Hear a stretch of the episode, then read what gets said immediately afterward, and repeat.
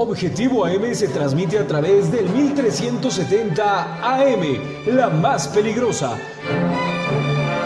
Desde el Centro de Información en Juárez Norte número 215, en Huamantla, Tlaxcala. Autoridades no han cumplido cinco recomendaciones de la Comisión Estatal de Derechos Humanos por personas halladas sin vida en separos municipales. Decrece el desempleo aquí en Tlaxcala, pero aumenta la población ocupada en la informalidad. Se pronuncia la senadora panista Minerva Hernández Ramos a favor de la tauromaquia. Protagonizan en Mis Reyes Poblanos al menos cinco hechos de violencia en este año. Gobernador condena agresión de un menor en Lomas de Angelópolis y pide investigar. Registra a México promedio de 70 feminicidios al mes según datos del Sistema Nacional de Seguridad Pública. La casa intento de López Obrador y Morena para imponer a Berta María Alcalde como ministra. El presidente debe enviar una nueva terna al Senado. 7 de la mañana con 5 minutos. Les saludo con gusto en este último día de eh, noviembre. Y bueno, pues ya nos eh, enfilamos a partir de mañana. Edgar Conde, te saludo con gusto. Empieza pues eh, la cuenta regresiva para finalizar el año. Así es, Fabián, muy buenos días.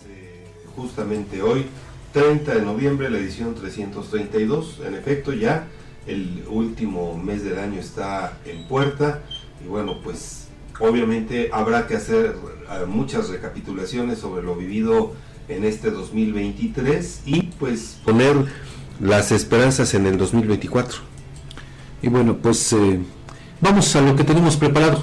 Fíjate, eh, Fabián, vamos a, compartirle al auditorio tres, tres momentos de un mismo hecho. Resulta que Patricio, un joven, un junior, estudiante de la Universidad Anáhuac Puebla, golpeó a un guardia de seguridad allá en Nuevas de Angelópolis porque no quiso identificarse. Y bueno, pues después eh, todavía lo vamos a escuchar, pero el primer, eh, el primer momento que vamos a compartir al auditorio es cuando este estudiante, si es que le cabe la palabra, golpea al, guardia de seguridad que al final de cuentas estaba haciendo su labor, su trabajo. Independientemente de que seas alumno, bueno, pues tienes la obligación de identificarse. Entonces, este primer momento, ya tenemos el video eh, corriendo. En este primer video ah, podemos apreciar, no tiene audio, eh, pero podemos apreciar cómo este joven, pues ahora sí con eh, premeditación, alevosía y ventaja, agrede al guardia.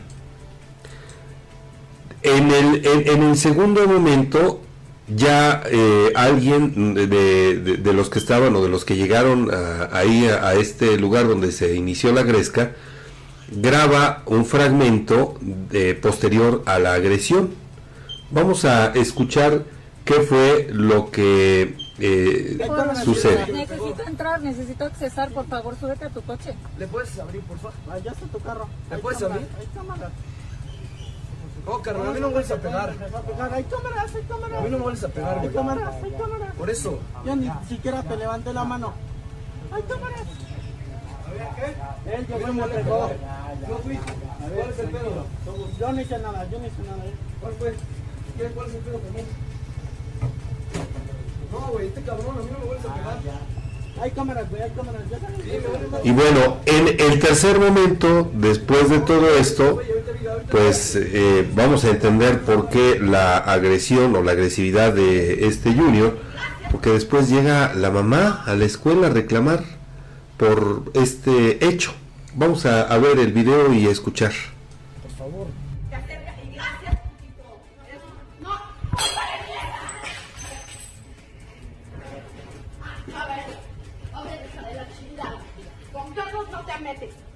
¿Sale? Ya, ¿Con ya, Carlos no te metes, pendeja? no te metas con mis hijos y con Carlos, hija de tu puta madre. ¿Sale? Bien, que de nueva eh, cuenta, pues nos revelan, ay, algo que, que está ocurriendo al interior de las familias y que trasciende a la sociedad. Bueno, este último eh, video, en este último audio que, audio que usted escuchó, ese fue de enero de 2022 en una plaza comercial de Cuernavaca, donde esta mujer, la madre eh, de este agresor, de este mozalbete agresor, pues confronta a otra mujer que también le reclama por alguna conducta. Ese eh, video no es, no es nuevo, no es eh, relacionado con los hechos que sucedieron el pasado lunes, no. Pero pues muestra a fin de cuentas el eh, pues talante de toda esta familia, agresor desde el inicio una familia además disfuncional y por si fuera poco, bueno, ellos son originarios de Morelos. En el, en el audio que usted escuchó de esta mujer, supuestamente eh, una de las personas que aparece que incluso ayuda a la madre del agresor a golpear en ese momento a otra mujer, pues sería la Secretaría General del PRI, allá en Cuernavaca, porque ellos son originarios de allá. Además, el padre de este sujeto también pues enfrenta cualquier cantidad de eh, situaciones legales por la relación de pareja con, con la señora esta. Y aparte, fíjese que después de esta agresión que se da ayer, el pasado lunes, eso de las 10 para las 7 más o menos allá en este complejo residencial de, Lomas de Angelópolis, pues eh, ya salió el sujeto, el padre de este mozalbete, de este mi rey, y bueno, también ya amenazó a los guardias de seguridad, incluso pues ya saben, este, en este tono, eh, pues así como que que yo las puedo todas, les dijo palabras más, palabras menos, que pues él le importaba poco que le pusieran las multas que quisiera y que eh, pues no le importaba enfrentar las consecuencias legales. Ese es el nivel de cinismo de gente pues que forma así a sus hijos, ¿no? Y aparte, ya también por parte de la mamá, ya amenazó, por lo menos es lo que se ha visto en redes sociales, a la persona que grabó el, el video de la agresión del, del, hijo a este guardia de seguridad, que por cierto, hay que decirlo, también es menor de edad. Una, dos, resultó con fractura de nariz. Tres, ayer en las eh, redes sociales se hablaba sobre la, el hecho de que ya había sido despedido por la empresa que lo contrató.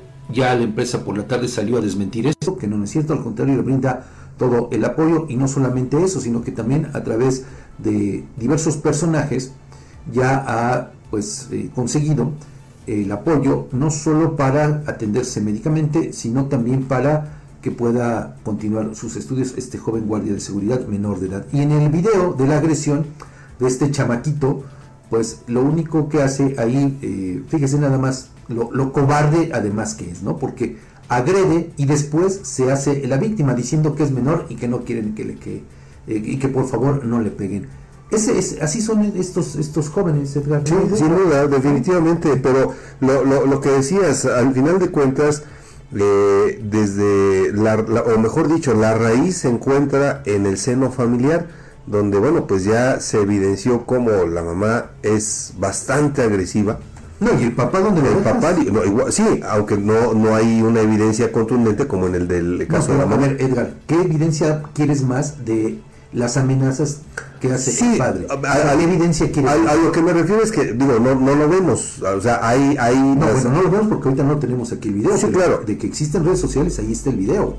Y entonces eso genera que, eh, pues, estos mozalbetes que se sienten protegidos. Si tú quieres, por su condición económica, o es que a lo mejor incluso por el lugar donde viven, se creen con el derecho de agredir, de minimizar, de sobajar a cualquier otro ser humano. Este sujeto se llama Patricio y eh, estudia en la preparatoria de la Universidad Anáhuac, que por cierto, pues ya lo ha suspendido de manera temporal. Pero pues eh, le digo, ahí está y pues Edgar dice lo contrario, yo opino totalmente también diferente, ¿no? porque si es una familia completa de agresores, ahí está la agresión de la madre, están en las redes sociales la agresión eh, también de alguna manera del padre que llega y amenaza a los eh, otros guardias. Entonces, bueno, yo sí ahí difiero mucho contigo, Edgar, porque se trata a fin de cuentas de, de agresiones, agresiones plenas, de toda esta familia. Lo peor del caso es que, eh, ¿sabe qué va a pasar? Aun cuando haya una denuncia, pues este chamaquito, pues ni siquiera va a pisar la cárcel, ¿no? Va a quedar solamente para el anecdotario de él, para presumirlo, porque aparte así son, de prepotentes, de soberbios, y ya, ahí va a quedar el asunto, ¿no? No, no va a haber ninguna sanción, si acaso obligarán a, a su papi a que pague en todo caso las curaciones del joven que resultó eh, lesionado y hasta ahí va a quedar. Además, pues dicen que tienen dinero para pagar eso y para pagar las multas que sean. Entonces, pues vean nada más el grado de prepotencia con la que se conduce toda esta, esta familia. Sin duda, Fabián, algo que pues nos tiene que llevar a reflexionar como sociedad, porque es cierto que cuando te, creces, te, desarrollas al, al, seno de una familia así, pues no eres eh, bien. Hay un libro que se titula Tu hijo, tu espejo, entonces refleja los hijos pues la manera en que fueron educados desde casa, Fabián. No, pues ahí está el, hecho. Sin duda. Bueno, y en eh, un segundo eh, video que les vamos a compartir, eh, este ocurrió en la Ciudad de México y en donde pues vamos a ver que lo posible, lo imposible se vuelve posible. Y es que, fíjate, realizan una mudanza en una camioneta que no cuenta obviamente con todas las estructuras eh, que, tendrían que ser necesarias para un traslado seguro de muebles y personas. E incluso algunos internautas, eh, esto eh, que, vamos a, compartir a nuestro auditorio se convierte en un riesgo y una burla para las autoridades. Una camioneta de, ¿qué es? ¿750? Más o 3, 3 cuartos de toneladas o menos. No, no, es menos, más chica, ¿no? Es una pick-up, ¿no? Es una pick-up. Bueno, creo que es una pick-up, ¿no? Ajá, no, sí es pick-up, tiene razón. Es una pick-up y va, bueno, yo creo que lleva toda la casa encima, Fabián. Pues sí, es... Eh, bueno, pues las imágenes hablan más que eh, mil, palabras y bueno, pues eh, no puede ver de otra manera, ¿no? La, la, pregunta, ¿con qué amarraron todos esos muebles para poder soportar el peso? Al final de cuentas, pues es un peso importante, ¿no? Digo, independientemente de que hay muebles que son voluminosos, pero al final de cuentas suman el peso, que en algún momento, si una de las cuerdas se rompe, pues no te quiero contar lo que eh, ocurre. Y aquí la gran pregunta, bueno, pues esta mudanza, pues eh, se da estas imágenes en Ciudad de México, pero fíjese, aquí el, el tema, pues es, es, este, ¿no? ¿Dónde, ¿Dónde de verdad, dónde está la autoridad ¿Dónde están estos agentes de vialidad que en otras ocasiones, pues ya saben, nada más están atentos para la famosa mordida? Pero aquí, eh, pues esta camioneta, le digo, es una camioneta pick-up, ¿no? Este, y va pues cargada con, lleva salas, lleva libreros, lleva pues incluso se alcanza a ver hasta como una bicicleta. Sí. Es lo que alcanzo a ver más o menos. Yo alcancé a ver una estufa la parte pues de, abajo, una estufa lleva toneles, lleva Ajá, mesas, eh, lleva mesas, en fin, lleva cualquier cantidad de, obviamente, de muebles en el toldo hasta arriba. Es prácticamente una pirámide de, ¿qué será? Unos 5 metros, Yo creo que sí. 4 o 5 metros de altura. ¿Eh? Una silla de ruedas también nos dicen aquí en producción. Ajá. Bueno, pues vea, Leo, la verdad es que estas imágenes no tienen desperdicio. Le digo, toda la mudanza aparte, pues en la batea todavía sale, pues, ¿qué será? Más de un metro, un mueble que se alcanza a ver ahí, es más, mucho más de un metro.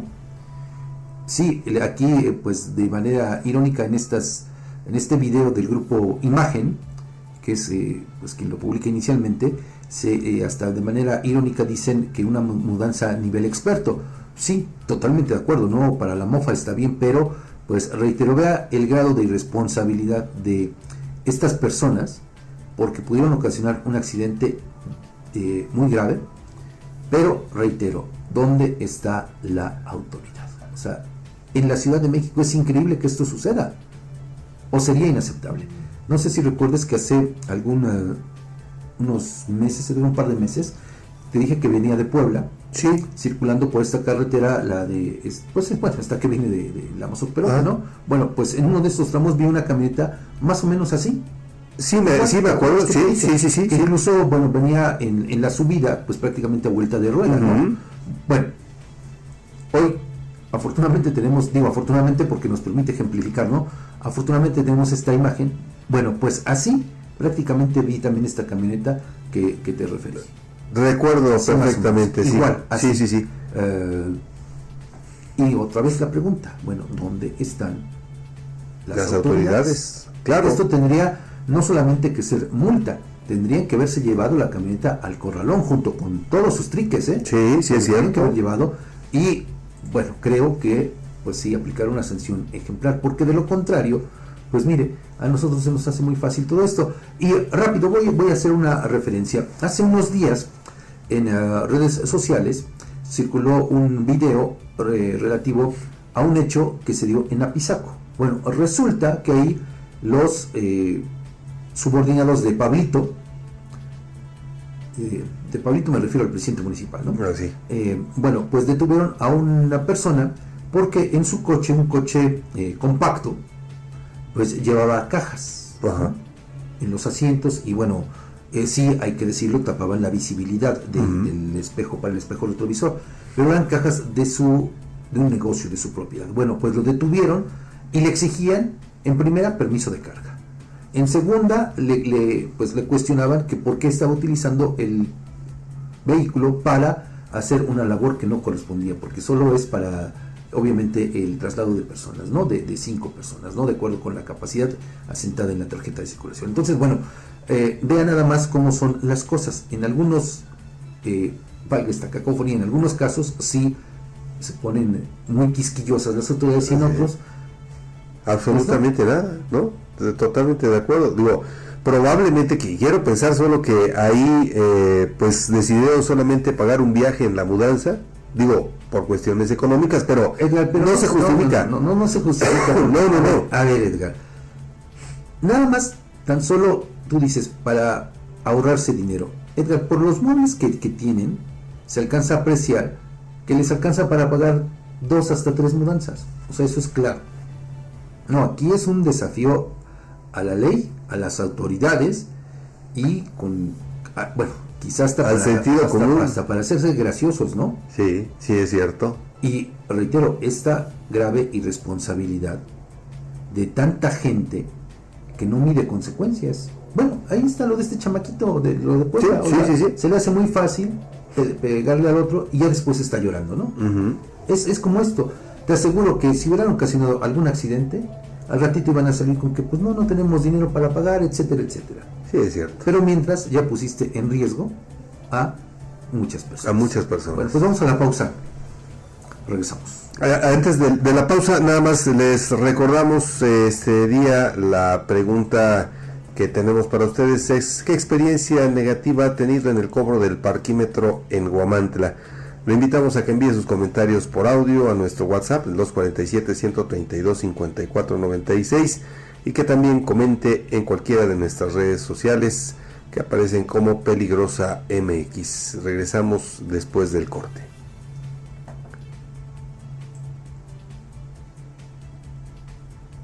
Las tienen voz en Objetivo AM. Envía tus mensajes de voz al WhatsApp 247-132-5496.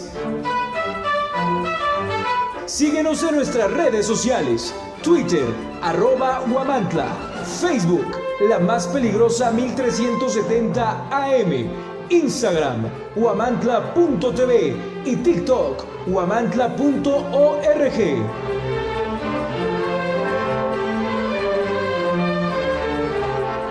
En Alzayanca estamos escribiendo una nueva historia. Estamos construyendo un municipio con más justicia. Atendemos las necesidades más urgentes de la población para terminar con el rezago. El gobierno municipal de Alzayanca 2021-2024 busca cercanía con la población para atender con oportunidad, calidad y calidez a los habitantes del municipio. Esa es la historia.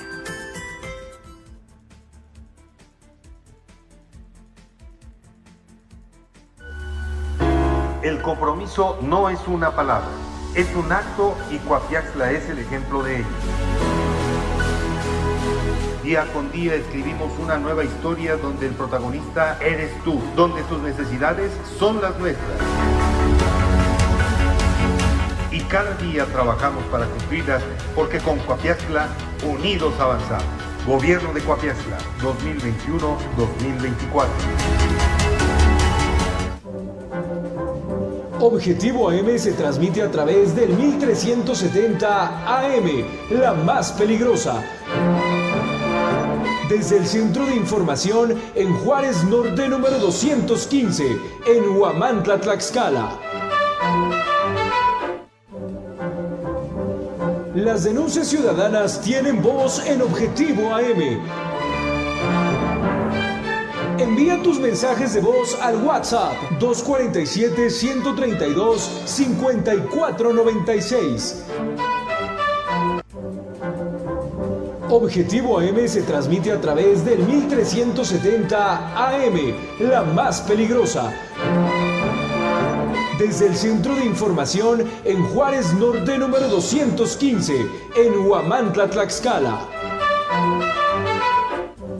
Bueno, pues vamos a en las noticias. Le comporto ahora que la Comisión Estatal de Derechos Humanos mantiene abiertas dos investigaciones por el registro de muertes de personas en los separos municipales de Huamantla y Apizaco. La ombudsperson Jacqueline Ordóñez Brasefer informó que desde el inicio de su gestión, el 18 de junio del año 2021, y hasta la fecha, el organismo autónomo ha emitido cinco recomendaciones a distintas autoridades municipales por el hallazgo de personas sin vida en esos espacios de las corporaciones policíacas. Sin dar a conocer los nombres de los ayuntamientos a los que fueron dirigidas esas recomendaciones, se limitó a referir que éstas se encuentran en trámite de cumplimiento. Respecto de la recomendación general emitida a principios de 2022, precisó que solo de la recomendación general eh, precisó que solo las autoridades municipales de Muñoz de Domingo Arenas y Chicotzinco no la han aceptado. Esa recomendación, hay que recordar, esa recomendación general fue emitida contra la totalidad de los ayuntamientos de la entidad y se sustentó en la recolección de evidencias en noviembre del año 2021 mediante la realización de visitas de inspección in situ a las áreas de detención de los 60 municipios. Según los resultados de esa supervisión, únicamente los separos de 37 ayuntamientos cumplían con los elementos pertinentes y fiables de las reglas mínimas, mientras que 20 no garantizaban el respeto de los derechos humanos de las personas y uno, en el caso de Chicotzinco, no fue evaluado por existir imposibilidad material ya que la presidencia pues sigue tomada por un grupo de inconformes desde junio de 2021. En el caso de Guamantra y Muñoz de Domingo Arenas, gobernados por Salvador Santos Cedillo y Héctor Prisco Fernández respectivamente, los separos municipales no fueron supervisados ni evaluados en noviembre de 2021 por eh, el personal del organismo ya que hubo nula colaboración de sus servidores públicos. Es decir, en estos dos últimos casos, quienes estaban de guardia, los policías, no permitieron el acceso al personal de la Comisión Estatal de Derechos Humanos. Pero mire, aquí lo que llama la atención es esto, que eh, pasa el tiempo y pues no hay ninguna eh, muestra de voluntad de las autoridades municipales para pues cumplir con las recomendaciones que emite la Comisión Estatal de Derechos Humanos. Le digo, en el caso eh, que, le refiero, pues eh, solamente dicen que están en trámite de cumplimiento, sí, pero eso de trámite de cumplimiento y nada es lo mismo. O sea, a fin de cuentas, no están atendiendo lo que deben atender. Así es, Fabián, recordemos el caso de Coajumulco, ¿no? Donde también, eh, eh, ¿dónde fue que perdió la vida este hombre a propósito de una golpiza en los separos? Saltocan. Eh, un año y medio pasó después de la recomendación, pero no ha pasado nada, o sea, no, no se sabe qué fue con los policías agresores, si fueron eh, puestos a pues, disposición. lo hemos dicho en muchas ocasiones, tendría que haber una responsabilidad penal en contra de estos eh, policías por los actos de omisión. Esa es una realidad, tendría que ser así, pero pues eh, no, no, no, bueno, por lo menos se desconocen todos esos detalles. Y lo que le digo, aquí el tema pues es que eh, pasa el tiempo y pues a las autoridades les da lo mismo, ¿no? Y lo peor de todo es que nosotros como sociedad pues no exigimos, no exigimos Así es. Pero bueno, vamos a más.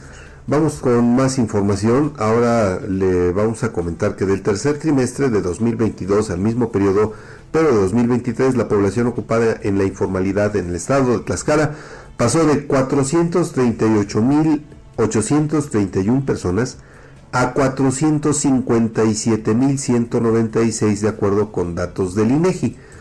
Según la encuesta nacional de ocupación y empleo correspondiente al tercer trimestre de este año, Por sexo, la ocupación informal mostró un aumento de 257.924 eh, hombres a 265.180 en el periodo comparado, lo que se traduce en 7.256 personas más.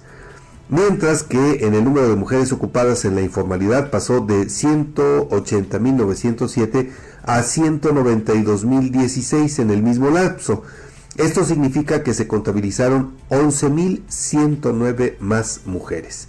La población ocupada informal comprende a las personas que son laboralmente vulnerables por la naturaleza de la unidad económica para la que trabajan, como quienes eh, su vínculo o dependencia laboral no se reconoce por su fuente de trabajo. Con respecto a la población desocupada, pero que estaba disponible y buscó trabajo en el mes previo a la entrevista para la encuesta referida, fue el 3.7% de la población económicamente activa, es decir, en términos absolutos, las personas desempleadas sumaban 24.652, lo que representa 468 más si se las compara con el tercer trimestre de 2022.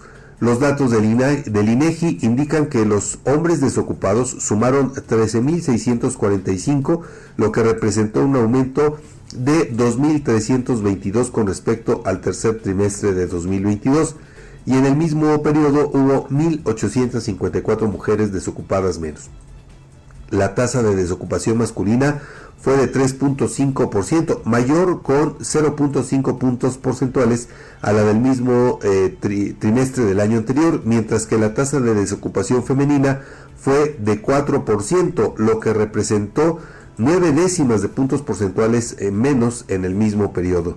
Según la ENOE, en el tercer trimestre de 2023, del total de personas desocupadas, las de 25 a 44 años representaron 46.8, seguidas del grupo de 15 a 24 con 34%. En cambio, las personas de 45 a 64 años disminuyeron su participación al pasar del 19% en el tercer trimestre de 2022 al 16.5% en el mismo periodo, pero de 2023. Eso lo único que nos demuestra pues es que eh, sí, se están perdiendo empleos, se recuperan de alguna manera, pero van invariablemente a la informalidad, que como lo vemos con estas estadísticas del INEGI sigue teniendo un peso importante, una participación importante en cuanto a la generación de empleo. Sí, en condiciones adversas, pero pues a fin de cuentas empleos. Vamos a otros temas. durante el foro, el foro Las celebraciones populares, legado de identidad y pertenencia, realizado en el Senado de la República, la representante panista por Tlaxcala, Minerva Hernández Ramos, defendió la tauromaquia, pero al mismo tiempo se pronunció a favor de que esta evolucione. Vamos a escuchar qué fue lo que dijo. Bueno, ahorita le vamos a tener el, audio de lo que dijo la senadora Minerva Hernández, pero pues le digo, en este contexto de este foro al que invitó a pues varios representantes de la tauromaquia, pues ella se pronuncia a favor de la permanencia de esta y bueno, llama de alguna manera la atención porque eh, ahora mismo en Guadalajara pues se están viviendo una situación quienes gustan y viven además de la tauromaquia una situación adversa después de eh, que un juez determinó la cancelación de un festejo en el que se despediría el rejoneador Pablo Hermoso de Mendoza. Pero ahora sí ya tenemos el audio, vamos a escuchar qué fue lo que dijo Minerva Hernández al respecto. Tlaxcalteca, orgullosa de sus raíces y de sus tradiciones, no puedo dejar de mencionar la importancia que tienen las corridas de toros en mi entidad. Tlaxcala tiene una gran identidad de historia taurina que se refleja en las 38 dehesas con las que cuenta. Algunas de ellas que ya rebasan los 130 años como la de Atlanga, la Trasquila, así como las centenarias de Coajamalucan, La Laguna y Sotoluca.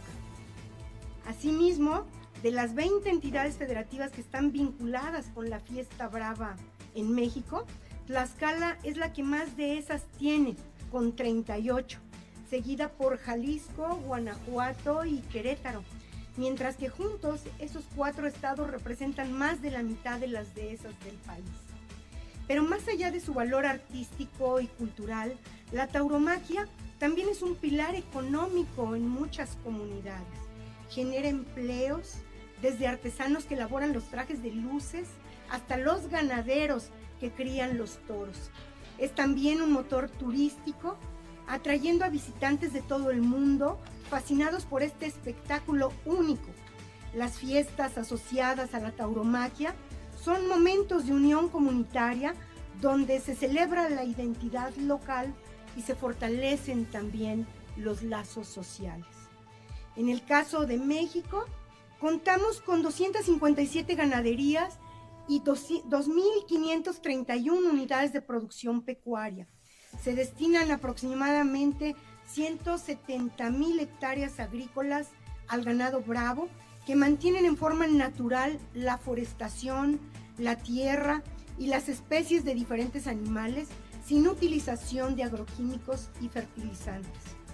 La ganadería del toro de Lidia en México genera 2.500 empleos promedio de manera directa, con caporales y empleados, beneficiando al mismo número de familias de manera indirecta, genera aproximadamente 1.500 empleos, tales como los de veterinarios o incluso carniceros. En mi carácter de representante popular, por supuesto que entiendo y respeto plenamente las preocupaciones relacionadas con el bienestar animal en la tauromaquia. En este sentido, debo decirles que personalmente me gustaría ver una evolución de la práctica taurina.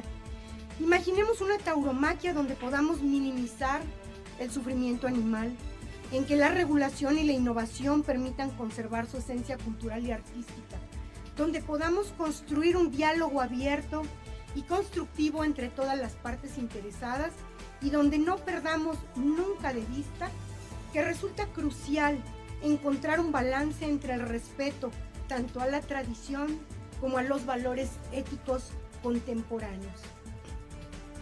Quisiera yo concluir con una frase de Mario Vargas, Llosa.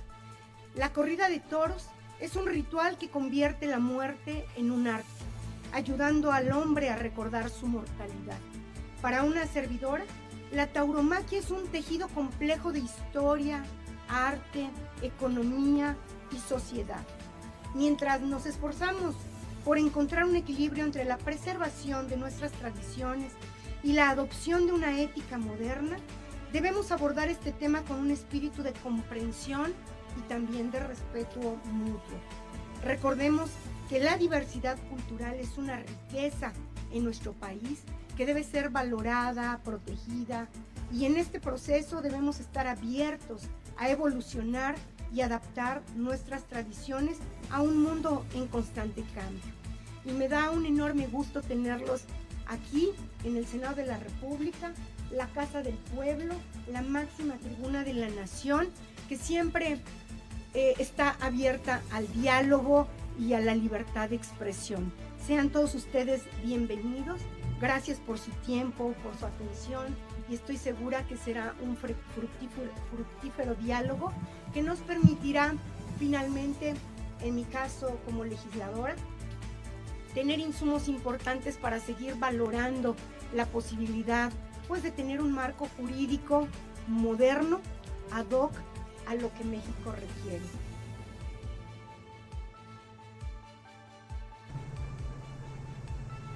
Vamos a la pausa, regresamos.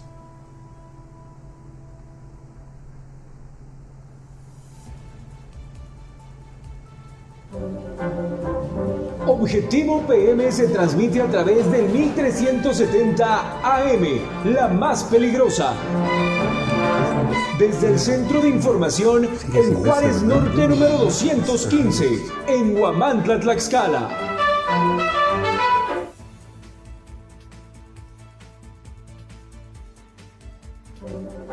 Bienvenidos a en Macropay Guamantla te consentimos con un fabuloso regalo. Escucha esto, te regalamos un cupón de 600 pesos de descuento en el enganche de tu nuevo celular a crédito.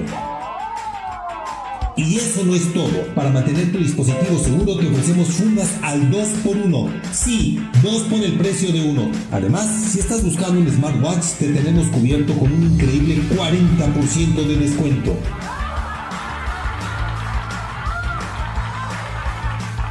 Así es, Emocionate porque la mejor tecnología está en MacroPay. ¿Cómo puedes aprovechar estas ofertas?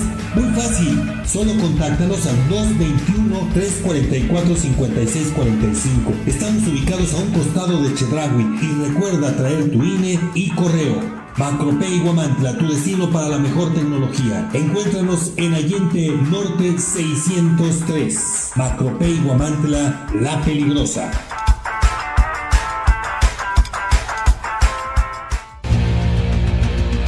Si en este otoño tu pasión es la playa y el voleibol, ven a Maki Sushi.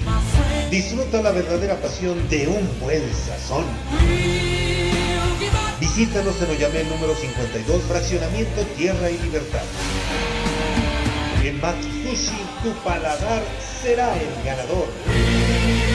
Recuerda que Maki Sushi no tiene sucursal. Para tu comodidad puedes hacer pedidos a domicilio y recoger en el local. También puedes hacer reservaciones y solo llegar a comer. Pedidos al 2226 650391. Objetivo AM se transmite a través del 1370 AM, la más peligrosa. Desde el Centro de Información en Juárez Norte número 215, en Huamantla, Tlaxcala. Pues vamos a continuar con la información. A propósito de lo que le hablábamos con el tema que iniciamos este espacio informativo, le vamos a hacer un recuento de pues los hechos violentos protagonizados por estos jovenzuelos conocidos como mis reyes y bueno pues eh, fíjese que estudiantes de las mejores instituciones de Puebla bueno de algunas en las que sus padres pagan costosas colegiaturas para que tengan acceso a los mejores planes de estudio se supone pues mis reyes de familias acaudaladas se han visto involucrados este año en diversos actos de violencia que se han viralizado en las redes sociales y aquí vamos a iniciar con el recuento. Fíjese, en junio pasado se registró una pelea entre alumnos del Benemérito Instituto Normal del Estado de Puebla, que dejó una mujer y un hombre lesionados, que tuvieron además que ser hospitalizados. Estos hechos ocurrieron en calles de la colonia Aquiles Cerdán, allá en Puebla. A mediados de septiembre, al menos siete juniors le propinaron una golpiza a Ernesto N. en la zona de antros de Puebla, conocida como La Estrella. Los responsables fueron identificados como estudiantes del Tecnológico de Monterrey Puebla y también de la Universidad Anáhuac, instituciones que después anunciarían la expulsión de estos juniors. Por ese hecho, dos hermanos se entregaron a las autoridades poblanas y fueron llevados a prisión preventiva, aunque luego un juez decretó que podrían llevar su proceso en libertad, es decir, estuvieron por ahí guardaditos solamente unos días, pero después se fueron a, la calle, pues eh, dicen que pues gracias a las influencias de eh, sus familiares con el gobernador, aunque el gobernador después se deslindó. Bueno, después, en octubre, Santiago Sayas, un joven afrodescendiente de 17 años, fue agredido con arma blanca afuera de su domicilio por su compañero de clases de la Preparatoria Universidad de América Latina de Puebla. El presunto agresor fue identificado como Salomón, quien acosaba a, a Santiago debido a su condición de afrodescendiente. El 14 de noviembre, una persona en situación de calle, incluso acá también se, lo referimos, fue agredida en el municipio de Atlisco por un grupo de mozalbetes que incluso grabaron el hecho, lo difundieron en redes sociales para luego huir corriendo. Es decir, graban el hecho cuando eh, va esta persona en situación de calle en una acera caminando, y entonces este sujeto corre y le agrede, le propina una patada, lo tira al suelo, eh, lo, lo golpea y después se echan a correr, ¿no? Así es, sí. Eh, y pues este último hecho, de que ya le dimos cuenta, sucedido el lunes en Lomas de Angelópolis, Edgar. Qué, qué lamentable, Fabián. Este, este recuento, ya lo habíamos dicho hace un momento, eh, tiene que ver con un fenómeno que, se, que, que lo conocemos como impunidad. Es decir, al no haber sanciones, Totalmente. castigos por parte de las autoridades, pues se sienten con toda la libertad. ¿Qué, qué, qué puede pasar? Tú cometes una falta de este tipo y lo más que te pueden imponer es una multa económica. Dices, bueno, pues los pago. Digo, sobre Sí, todo en sus es que, condiciones. es que ahí también, Edgar, eh, dependiendo de eh, cómo se pueda presentar la denuncia penal de origen. O sea, porque si tú solamente la presentas como agresiones, pues entonces no es un delito grave.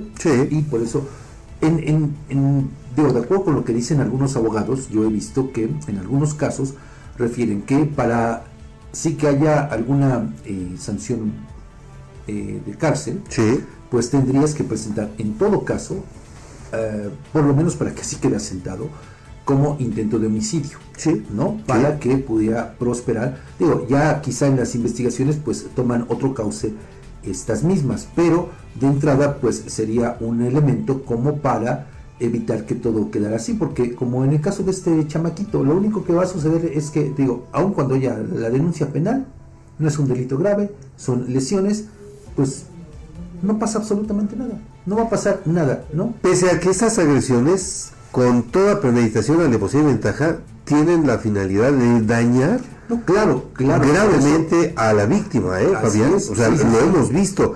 Desgraciadamente sí, tienes toda la razón cuando dices, el, el, punto está en cómo presentas la denuncia.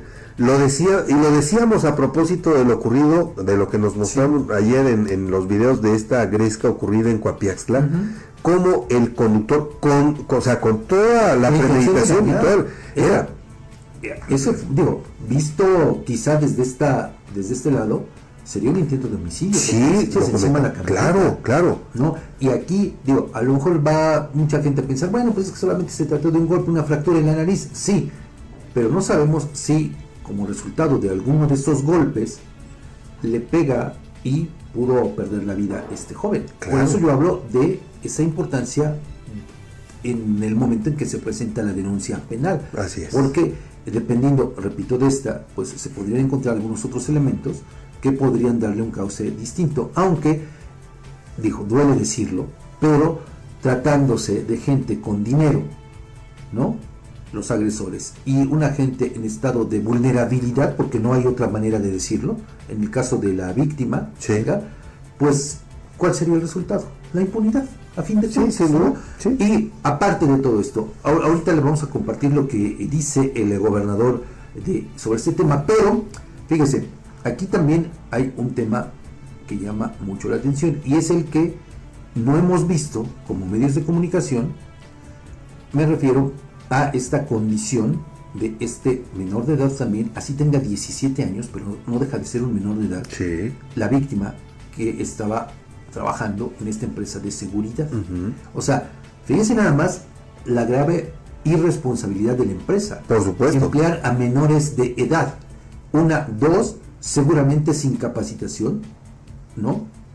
Sin los conocimientos necesarios, así sea solamente para levantar la pluma o abrir el zaguán, como sea, pero deben tener una capacitación, estar formados. Sí, ¿no? sí es cierto. Aquí también creo que tendría que dirigirse la investigación a esta empresa y sancionarla, en todo caso, por emplear a menores de edad.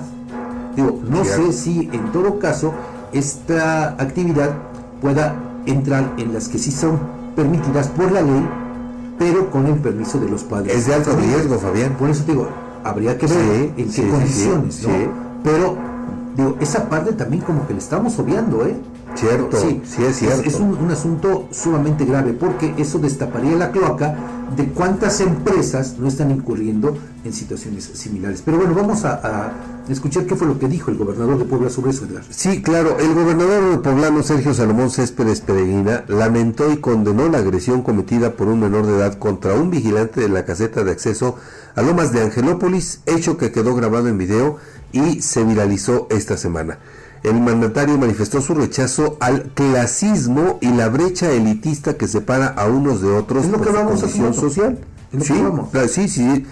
E hizo un llamado a la Fiscalía Estatal a investigar el caso, así como a los agraviados a interponer la denuncia formal para evitar la impunidad. A través de sus redes sociales, el gobernador poblano exhortó a los padres de familia a reflexionar sobre este tipo de incidentes, asumir la responsabilidad de inculcar valores a los jóvenes y dejar de adjudicar la culpa al entorno social o a las escuelas. El altercado ocurrió, como ustedes recordarán, la noche del martes, cuando el menor identificado como Patricio enfureció porque el sistema de acceso a, la, eh, a esta zona privada de vivienda estaba fallando y el vigilante le pidió mostrar una identificación, a la que el joven reaccionó con insultos y amenazas.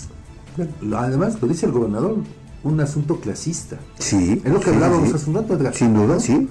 Por eso, bueno, yo quise retomar esta parte de lo que opina el gobernador al respecto. ¿Con qué continuamos? Vamos con, eh, eh, pues, ah, rapidísimo, le vamos a dar a conocer eh, este hecho, que hay, es seguimiento a una nota que le dimos a, a, conocer ayer respecto a la suspensión de una obra por parte del Instituto Nacional de Antropología e Historia, allá en la ciudad de Puebla, eh, que, realiza el ayuntamiento. Y en este sentido, el secretario de Infraestructura y Movilidad, del Ayuntamiento Poblano, Edgar Vélez Tirado, rechazó que se esté causando algún daño al patrimonio cultural en la zona de intervención sobre la calle 2 Oriente, luego de que Lina ordenara la suspensión de los trabajos. Explicó que sostendrá una reunión, eh, bueno, que ya la sostuvo ayer con el director del Instituto Nacional de Antropología e Historia, para aclarar la situación, pues aseguró desconocer los motivos de la suspensión provisional de la obra.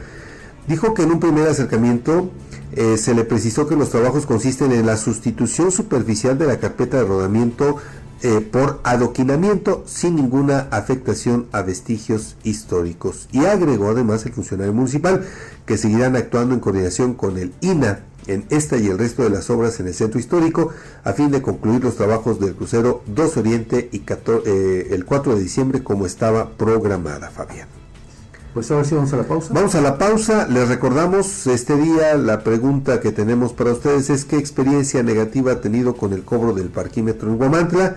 Lo invitamos a que nos envíe sus comentarios por WhatsApp al 247-132-5496 y que también comente en cualquiera de nuestras redes sociales en Peligrosa MX. Las denuncias ciudadanas tienen voz en Objetivo AM.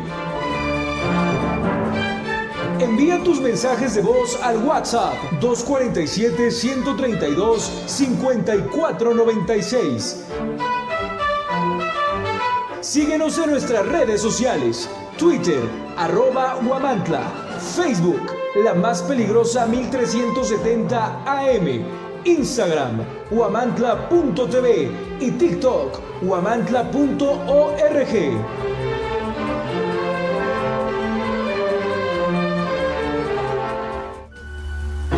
El compromiso no es una palabra, es un acto y Coapiaxla es el ejemplo de ello. Día con día escribimos una nueva historia donde el protagonista eres tú, donde tus necesidades son las nuestras. Cada día trabajamos para cumplirlas porque con Coapiaxla unidos avanzamos. Gobierno de Coapiaxla 2021-2024. Amantes del dulce, les traemos una tentación que no podrán resistir. Bienvenidos a Pastelería El Convento, tu destino para los pasteles más deliciosos en Guamantla. En Pastelería El Convento hacemos tus momentos especiales aún más memorables. Ofrecemos una amplia gama de pasteles para todas las ocasiones, tamaños y sabores para satisfacer todos los gustos. Y si tienes un evento familiar en puerta, prueba nuestros pasteles de tres leches, tres quesos, mil hojas, fruta fresca, tarzamora, rosca de reyes, hojaldras, gelatinas, flan y el delicioso chocoplan. Estamos ubicados en dos direcciones en Huamantla, en Morelos Oriente 106 y en Juárez Norte 215. También puedes encontrarnos en Grajales 3 Oriente número 7.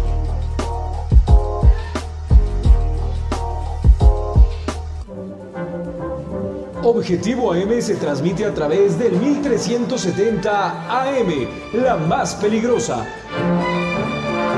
Desde el Centro de Información en Juárez Norte número 215, en Huamantla, Tlaxcala. Ahora vamos a escuchar el comentario de Edgardo Cabrera, director del portal Gente Telex.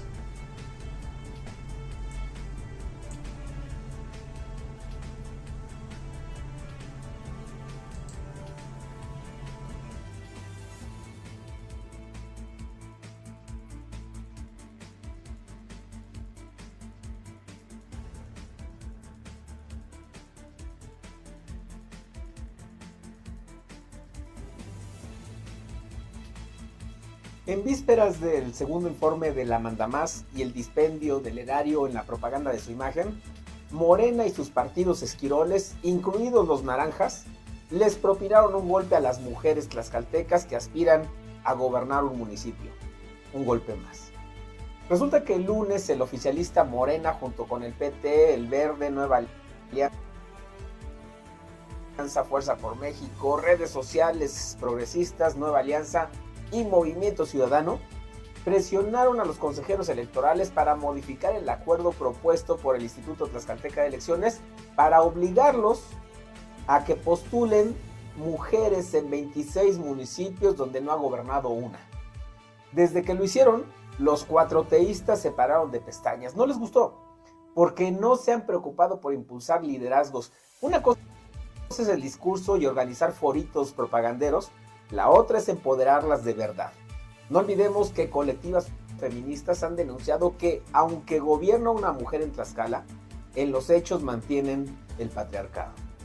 De los 26 municipios que nunca han sido encabezados por mujeres, los morenos y sus esquiroles presionaron para que solamente se reduzca la lista a 10, bajo el principio de progresividad. Y no solo eso, palomearon a una decena que les conviene. Ahí le va. Atlancatepec, Coapiazla, San Pablo del Monte, Tlaltelulco, Tetlanocan, Citlaltepec, Zacualpan, San José Teacalco, Chicotzingo y Xiloxostla, 10. Dejan fuera, por ejemplo, bueno, le va toda la lista. Apizaco, Huamantla, Contla, Ixtacuistla, Papalotla, Nativitas, Tepeyanco, a Xaltocan, a Coajomulco, a Lázaro Cárdenas, a Huatzingo, a Tecopilco, Nopalucan, Santa Paulina, Santa Tacalco, Quiletla y Tepetitla, donde, por cierto, de donde es el dirigente estatal de Morena y donde trae a su candidato. 16 son los que dejan fuera. Quienes decidieron levantarse de la mesa fueron los opositores PAN, PRI y PRD, con lo que se rompió un acuerdo unánime y ahora la moneda está en el terreno del ITE para ver si acceden a la gandalla oficialista o se mantienen firmes en empoderar a las mujeres. A colación del segundo informe de la triste historia, resulta hipócrita que en mucha de su propaganda se hable de un gobierno que apoya y está del lado de las mujeres. Este golpe electoral es comparable con la represión a macanazos, gases, lacrimógenos, vallas y tanqueta blindada contra feministas los 2-8 de marzo en los que han reprimido las manifestaciones. Y mire, en eso de los golpes de realidad propinados a los castillos en el aire de la nueva triste historia, el martes se conoció una cruel e indignante realidad más.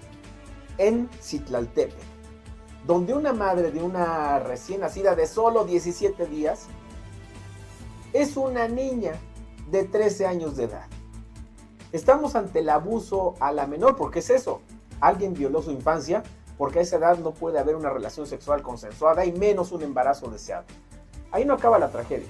Resulta que su bebé falleció por una, una gripa mal atendida y en el centro de salud no la auxiliaron. Así lo refirió la niña mamá que fue enviada de vuelta a su humilde casa en la comunidad de San Francisco Javier Mina, donde falleció la criatura. Y mientras tanto la propaganda presume también servicios médicos como de Houston y velar por las infancias.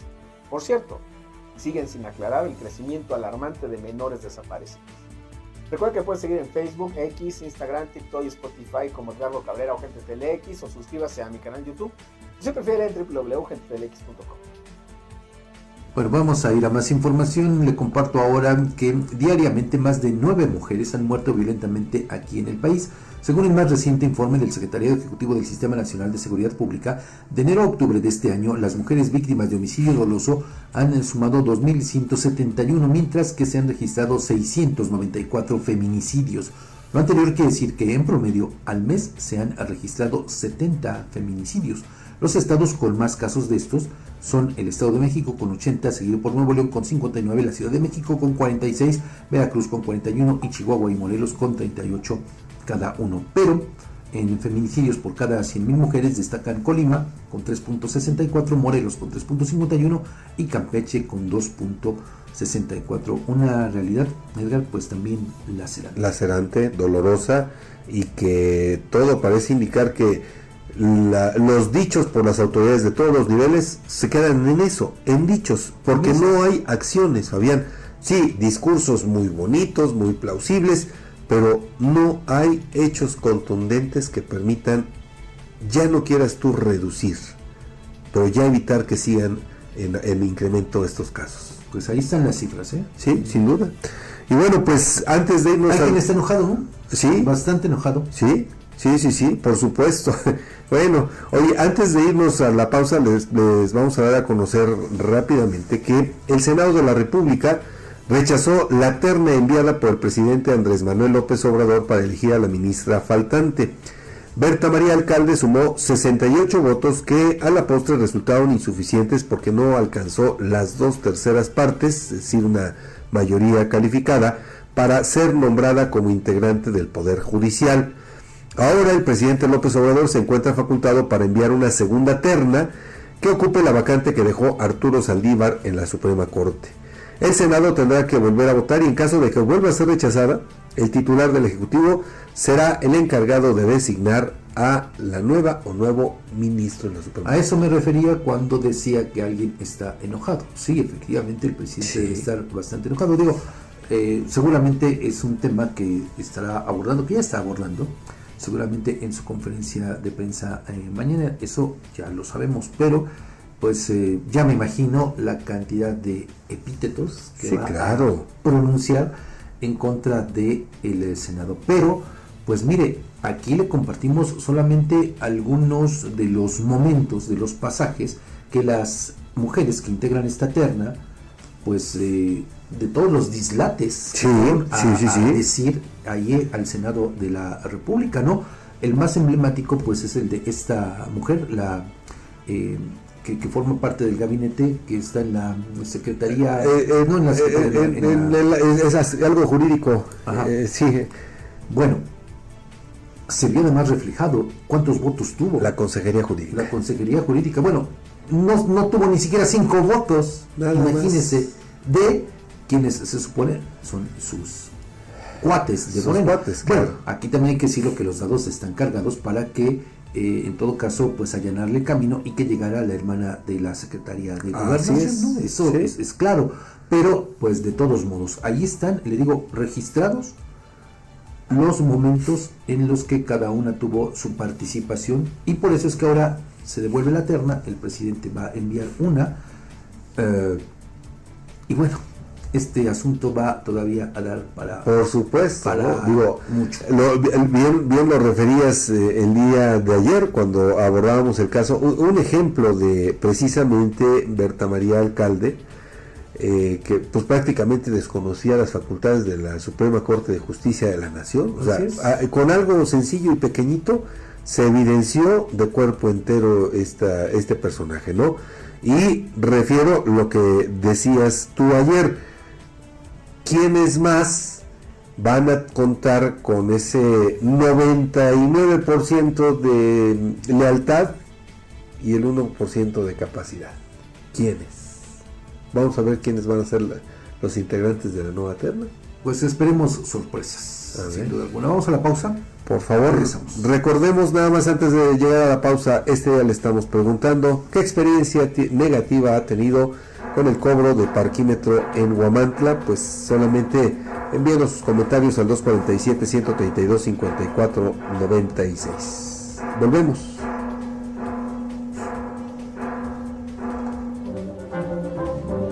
Las denuncias ciudadanas tienen voz en Objetivo AM.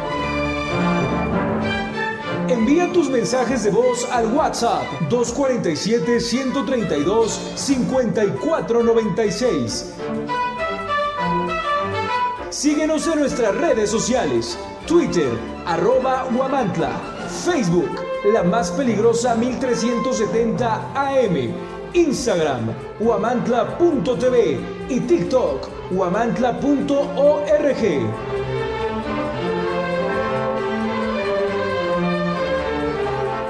En el Ayuntamiento de Ixtacuixtla de Mariano Matamoros creemos que las pequeñas acciones pueden cambiar la historia. Es por eso que trabajamos arduamente para brindar servicios eficientes y efectivos que mejoren la calidad de vida de nuestros habitantes. Desde mejoras en infraestructura hasta programas sociales, estamos comprometidos a hacer de Ixtacuixtla un lugar mejor para vivir. Ixtacuixtla, pequeñas acciones que cambian la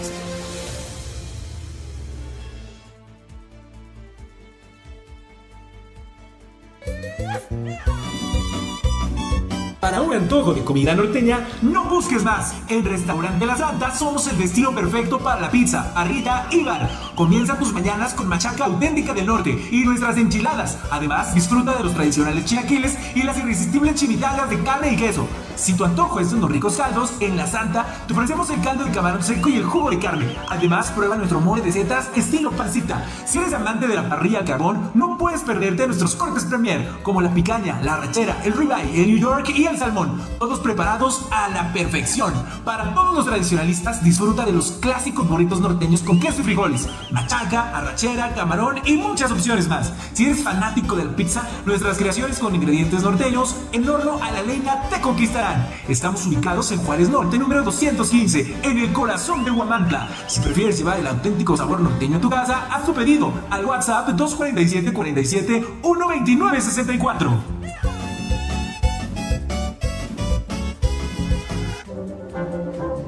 Objetivo AM se transmite a través del 1370 AM, la más peligrosa. Desde el Centro de Información en Juárez Norte número 215, en Huamantla, Tlaxcala. Ocho días en Sinagua a centenas de familias de nueve barrios. Mintió al decir que ya se había reanudado el, el abasto. Alzayanca, junto con otros 26 municipios, reciben equipo de internet satelital.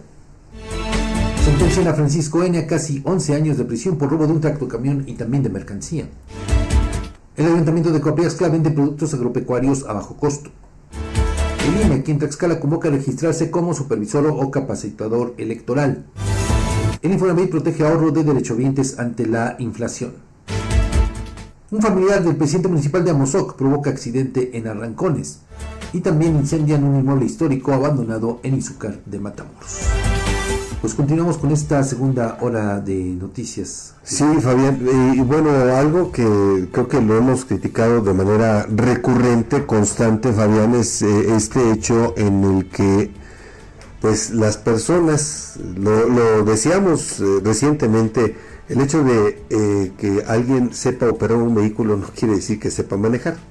Y lo que le vamos a compartir al auditorio en este momento es esto que ocurrió en la capital del estado de Tlaxcala, frente a la unidad Santa Cruz, en donde Carlos David, que conducía una camioneta blanca, chocó contra un vehículo, hecho que dejó una persona lesionada, pero no todo queda ahí, Fabián, porque este sujeto, Carlos David, eh, huía con exceso de velocidad. Ya había provocado había provocado metros adelante. Vamos a ver el momento del impacto y bueno, pues ahí eh, nos daremos cuenta cómo en su loca carrera, porque no es otra cosa, eh, no prevé el- la luz del semáforo, que ya estaba marcando el alto, y el eh, conductor de la unidad, que obviamente fue impactada, pues prá- prácticamente el costado del conductor, Fabián, pues pa- pasa completamente despreocupado, incluso pasa... No, bueno, en, en el video, eh, pues se alcanza, bueno, no sé si ya lo tengamos en, en reproducción el video, bueno, se alcanza a apreciar cómo cuando viene este sujeto con su camioneta, desde eh, metros atrás, se alcanza a observar que viene conduciendo en estado errático, porque es una maniobra en la que se ve precisamente eso, que, que ya no podía controlar el vehículo, supuestamente porque conducía bajo los influjos del alcohol. Incluso se, se observa también en este video cómo viene circulando a exceso de velocidad y en medio de la cinta asfáltica, o sea, ni siquiera respetando su carril. carril. Por eso es que cuando la otra persona que va, eh, que sale de la unidad Santa Cruz y que cruza la, la- este bulevar, eh, pues no puede hacer nada, Nada, y recibe el impacto y eh, con su vehículo sale proyectada. ¿no? Sí.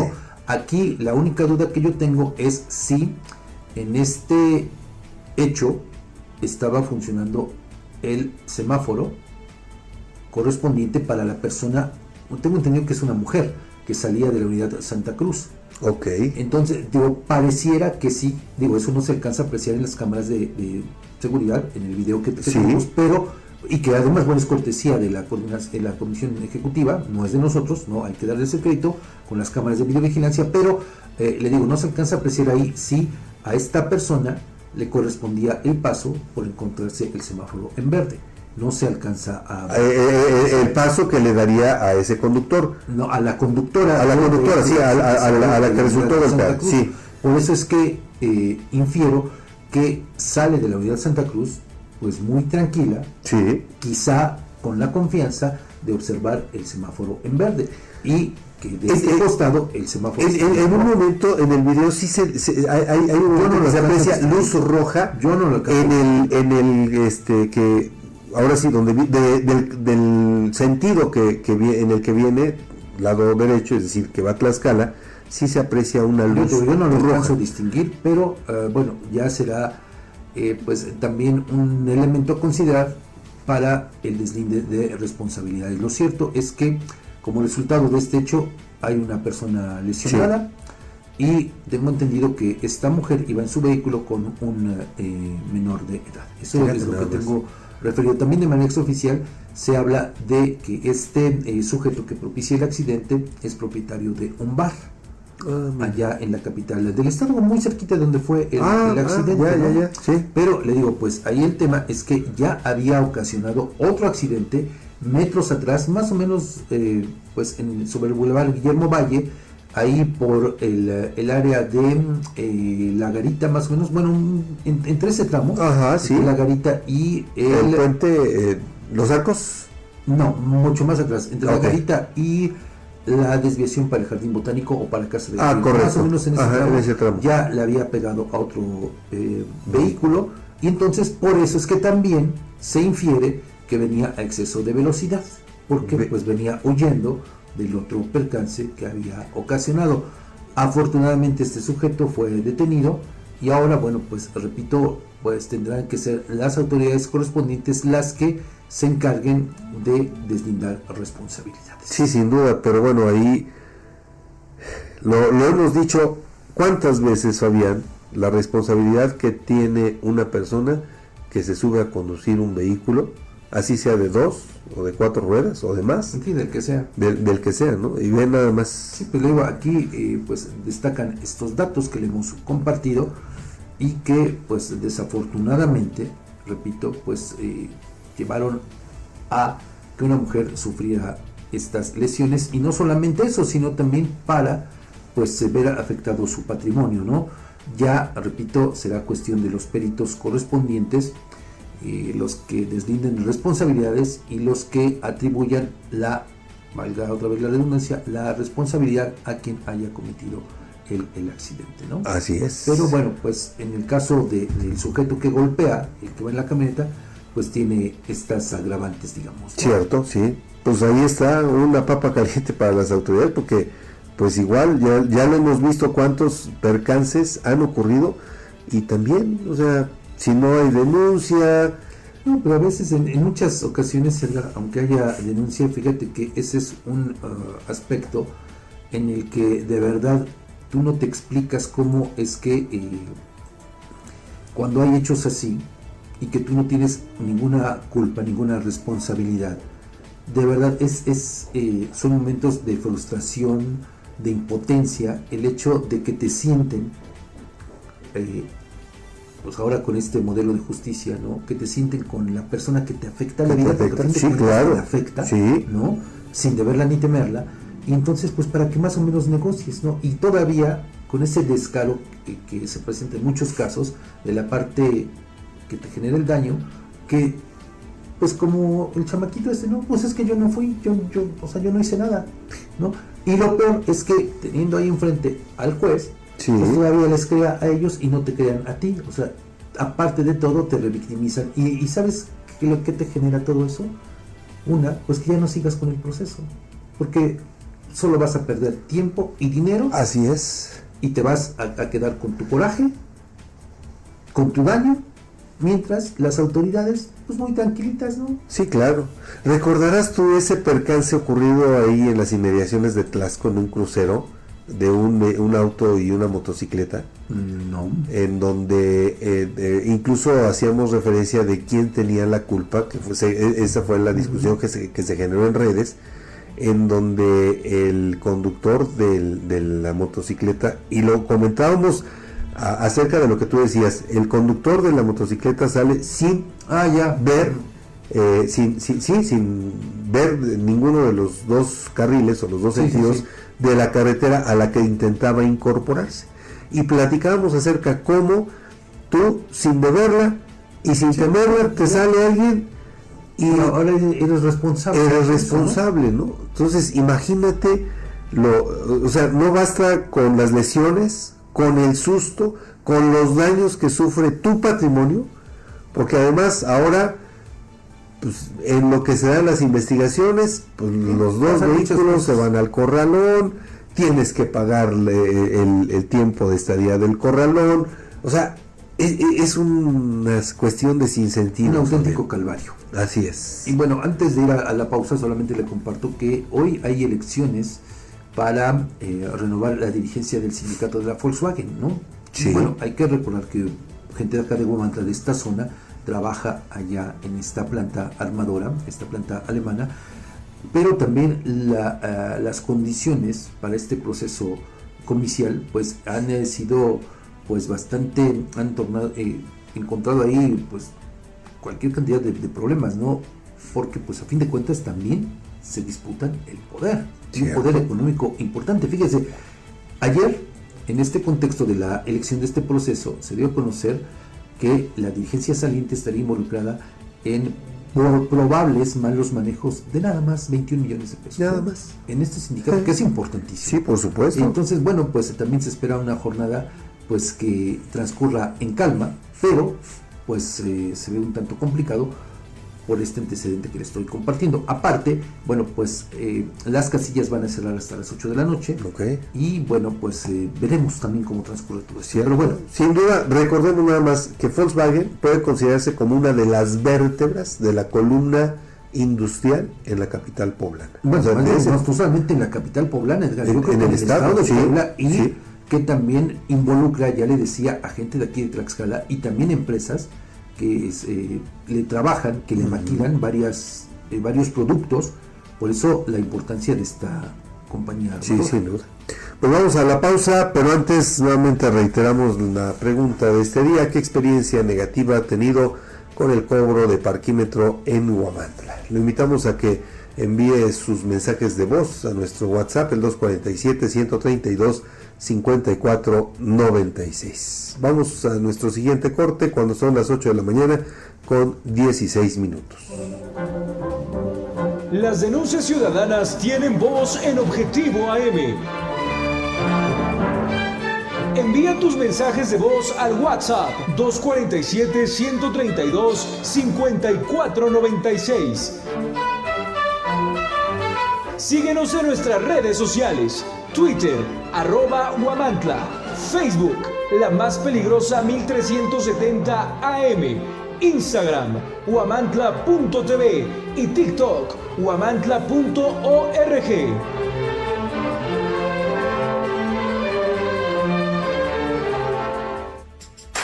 En Macropay Guamantla te consentimos con un fabuloso regalo. Escucha esto, te regalamos un cupón de 600 pesos de descuento en el enganche de tu nuevo celular a crédito. Y eso no es todo. Para mantener tu dispositivo seguro te ofrecemos fundas al 2x1. Sí, 2 por el precio de uno. Además, si estás buscando un smartwatch, te tenemos cubierto con un increíble 40% de descuento.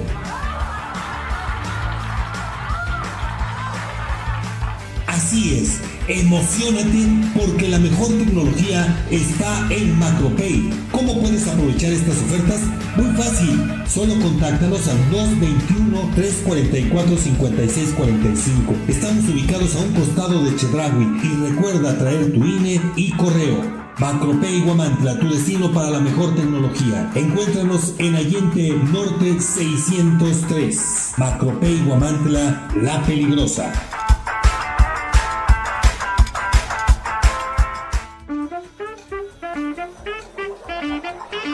En Tortas Gavis Oficial nos destacamos por nuestra dedicación a la higiene y la autenticidad en cada torta que preparamos.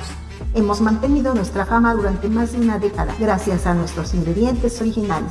Además, ahora ofrecemos servicio a domicilio de 11 a.m. a 8 p.m. ¿Por qué no nos llamas al 247 47 265 01 y disfrutas de nuestras delicias en la comodidad de tu hogar? Somos los pioneros en traerte el sabor auténtico que tanto amas. Invitamos a visitarnos en cualquiera de nuestras tres ubicaciones. Matamoros Oriente 102, Zaragoza Oriente 101, Boulevard Comango, entrada a San Carlos.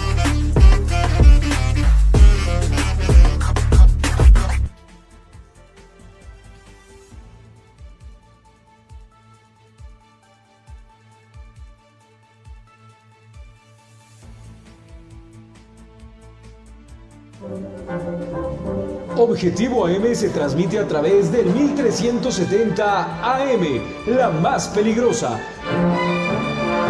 Desde el Centro de Información en Juárez Norte número 215, en Huamantla, Tlaxcala.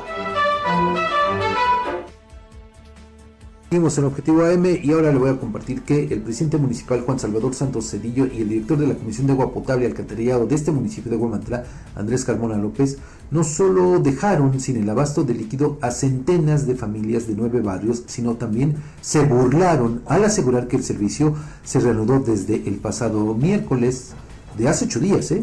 Bueno, eh, bueno, más bien de, eh, pero pues eh, no, es, no, es, cierto, ¿no? Desde el pasado martes, concretamente.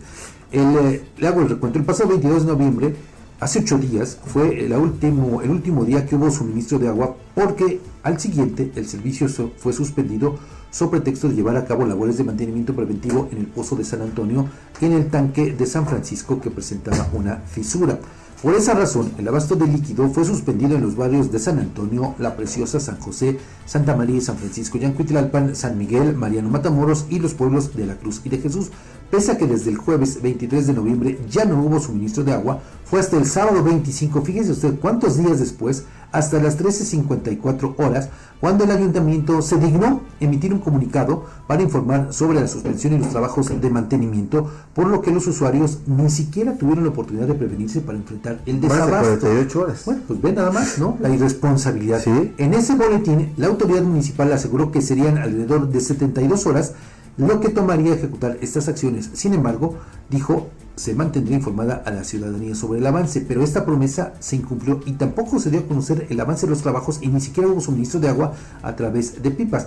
O sea, esas 72 horas no sabemos a partir de cuándo las contabilizaron. Sí, porque... Si a partir del miércoles pasado, del 23, que ya no hubo el servicio, o a partir de ese sábado. Pero vea nada más la, la irresponsabilidad. El miércoles 28 de este mes, entre 4 y 5 de la tarde, eh, bueno, más bien fue el martes, más bien, corrijo, el martes 27, entre 4 y 5 de la tarde el servicio se reanudó solo por un lapso aproximado de 40 minutos, aunque el agua que salió de las llaves tenía un color amarillento, como le dimos a conocer aquí, inservible para utilizarse en el aseo personal para cocinar o lavar trastes. A las 20 horas con 11 minutos, ayer, el ayuntamiento difundió un nuevo comunicado en el que informó que los trabajos de mantenimiento del pozo de San Antonio fueron concluidos en su totalidad, por lo que se reanudaba el servicio, ¿no es cierto? Corrijo, fue el mismo martes.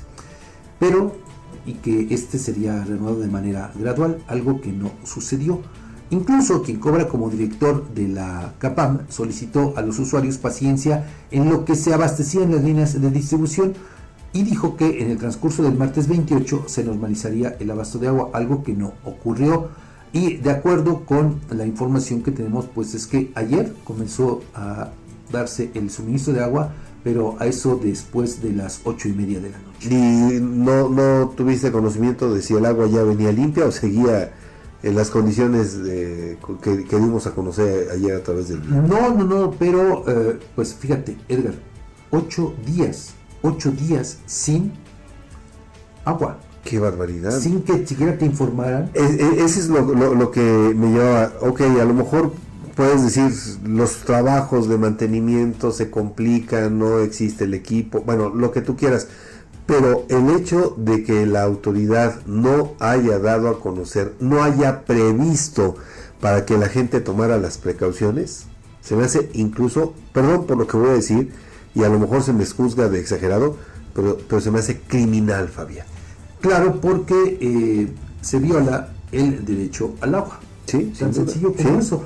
Pero pues les digo, como pues les da lo mismo incumplir con el servicio y aparte vea también la irresponsabilidad de quien cobra como como vocero, ay, bueno, tan hace bien su labor que ni siquiera su nombre recuerdo, que fíjese, manda hasta el sábado el comunicado informando de la suspensión del servicio. Claro, pues a este maestro pues le da lo mismo porque, ¿sabe qué? Pues él ni siquiera es de aquí, ¿sí? aunque tiene sus raíces acá, pero pues es lo que menos le importa, ¿no? Mientras cobre su jugosa quincena, haga el negocio que pueda hacer ahí en el cargo, pues le da lo mismo, total, pues no, no, no informo, no pasa nada, nadie protesta nada, pero pues aquí creo que sí valdría la pena hacer el comentario, Edgar, de tomarlo en consideración ahora con las eh, aspiraciones reeleccionistas de Juan Salvador Santos Cedillo. Pero ¿y qué crees? Eh, dicen en los corrillos de la política que quien también quiere brincar por la liebre es precisamente el director de la CAPAP. Bueno, pues tome usted en consideración entonces, ¿eh? Ahí están, ahí están los, los, los datos. Vea la eh, responsabilidad, la negligencia, el nivel de empatía para con la gente con un servicio tan básico, tan importante como es el agua potable. Digo, para que usted lo tome en cuenta, ¿eh? Y considere, reflexione, que no todo es nada más que nos vengan a pintar aquí eh, pues un panorama supuestamente bonito, no todo es la aldea, no todo es los conciertos disque gratuitos, aunque los cobren, no, no es cierto. O sea, hay que reflexionar en esto que efectivamente es lo que nos afecta como sociedad. Y que recordemos, Fabián, si vamos a más, pero me gustaría nada más recordar un poquito que este patrón de, actuación por parte de las actuales autoridades ha sido la constante. O sea, o te avisan ya cuando el problema está encima, o ni te avisan, no hay prevención. Pero bueno, vamos con más información. Y ahora eh, nos vamos hasta Alzayanca porque con una inversión de 11 millones 523 mil pesos, la gobernadora Lorena Cuellar Cisneros, en coordinación con la Comisión Federal de Electricidad, Telecomunicaciones e Internet para Todos, entregaron en Tlaxco 177 equipos de Internet satelital para proveer de este servicio a sitios públicos y comunidades rurales de 27 municipios de la entidad. Esta estrategia de inclusión digital permite dotar de accesibilidad a la población a fin de cerrar la brecha tecnológica mediante el impulso del proyecto que detone el desarrollo de la entidad. El evento, realizado en la plaza principal de Tlaxco, eh, Cisneros informó que gracias al apoyo del gobierno federal se ha logrado dotar hasta la fecha de 541 equipos de Internet que se han entregado a 33 municipios de la entidad y se estima en el próximo año lograr la cobertura en su totalidad. Durante su intervención, el secretario de Movilidad y Transporte, Marco Tulio Munibe Temolzin, señaló que con estas acciones la transformación se garantiza el derecho del pueblo tlaxcalteca a la información y a la comunicación de las comunidades más apartadas al apoyar de esta forma las actividades de jóvenes, estudiantes, mujeres, amas de casa y ciudadanos en general que requieran el servicio de Internet gratuito. Con la entrega de equipos se benefician los municipios de Tlaxco, Huamantla, Calpulalpan, Españita, San Pablo del Monte, Papalotla, Atlangatepec, Atlzayanca, Nanacamilpa, Xalostoc, Ixtacuixtla, Muñoz de, eh, Domingo Arenas, Emiliano Zapata, Hueyotlipan, Sanctorum, Tocatlán, Citlaltepec, Nativitas, Tepetitla, Benito Juárez, Lázaro Cárdenas, Tenancingo, Zompantepec, Apizaco, Cuajomulco, Terrenate y Xaltocan. Este trabajo, que de manera coordinada se realiza con el gobierno federal, tiene por objeto garantizar el derecho de acceso a la tecnología de la información y comunicación, incluido el de banda ancha a Internet, por lo que los equipos pueden conectarse a una velocidad de hasta 10 megabytes por segundo con un alcance aproximado de 50 metros sin obstrucciones. Bueno, pues esa es eh, la información relativa a estos, eh, pues, estas herramientas, ¿no? A estas que ahora pues se disponen de manera importante para garantizar este eh, derecho, ¿no? Porque a fin de cuentas es, es un derecho. Ya es un derecho, sí, sí, sí, sí, hay que decirlo, ¿no? Sí. Y bueno, vamos a otros temas, porque el Ministerio Público de la Fiscalía General de la República aquí en el Estado obtuvo sentencia condenatoria contra Francisco N. por su responsabilidad en el delito de robo de vehículos del Servicio de Autotransporte Federal de Carga y robo de mercancía agravado. Elementos de la Guardia Nacional fueron informados por radio sobre un reporte del Servicio de Emergencias 911 en el cual informaron sobre el robo de un tractocamión por lo que procedieron a su búsqueda y lo ubicaron estacionado a la orilla de la carretera, pero una persona al detectarlos se dio a la fuga. Los policías comenzaron la persecución y detuvieron a Francisco N., quien fue puesto a disposición del Ministerio Público que inició la carpeta de investigación correspondiente. Durante la audiencia de procedimiento abreviado, el juez dictó sentencia condenatoria contra Francisco N. por el delito antes mencionado y le impuso una pena de 10 años y 11 meses de prisión, así como el pago de 1.084 días de multa. Nada más. Las 8.29, Fabián. Vamos a nuestro siguiente corte. Les recordamos que la reflexión de este día es qué experiencia negativa hemos tenido con el cobro del parquímetro en Huamantla. Nuestra línea de comunicación, el WhatsApp es el 247-132-5496 para que pueda enviar sus opiniones, comentarios, lo que guste. Volvemos después del corte. Las denuncias ciudadanas tienen voz en Objetivo AM. Envía tus mensajes de voz al WhatsApp 247-132-5496. Síguenos en nuestras redes sociales, Twitter, arroba Huamantla, Facebook, la más peligrosa 1370 AM, Instagram, huamantla.tv y TikTok, huamantla.org.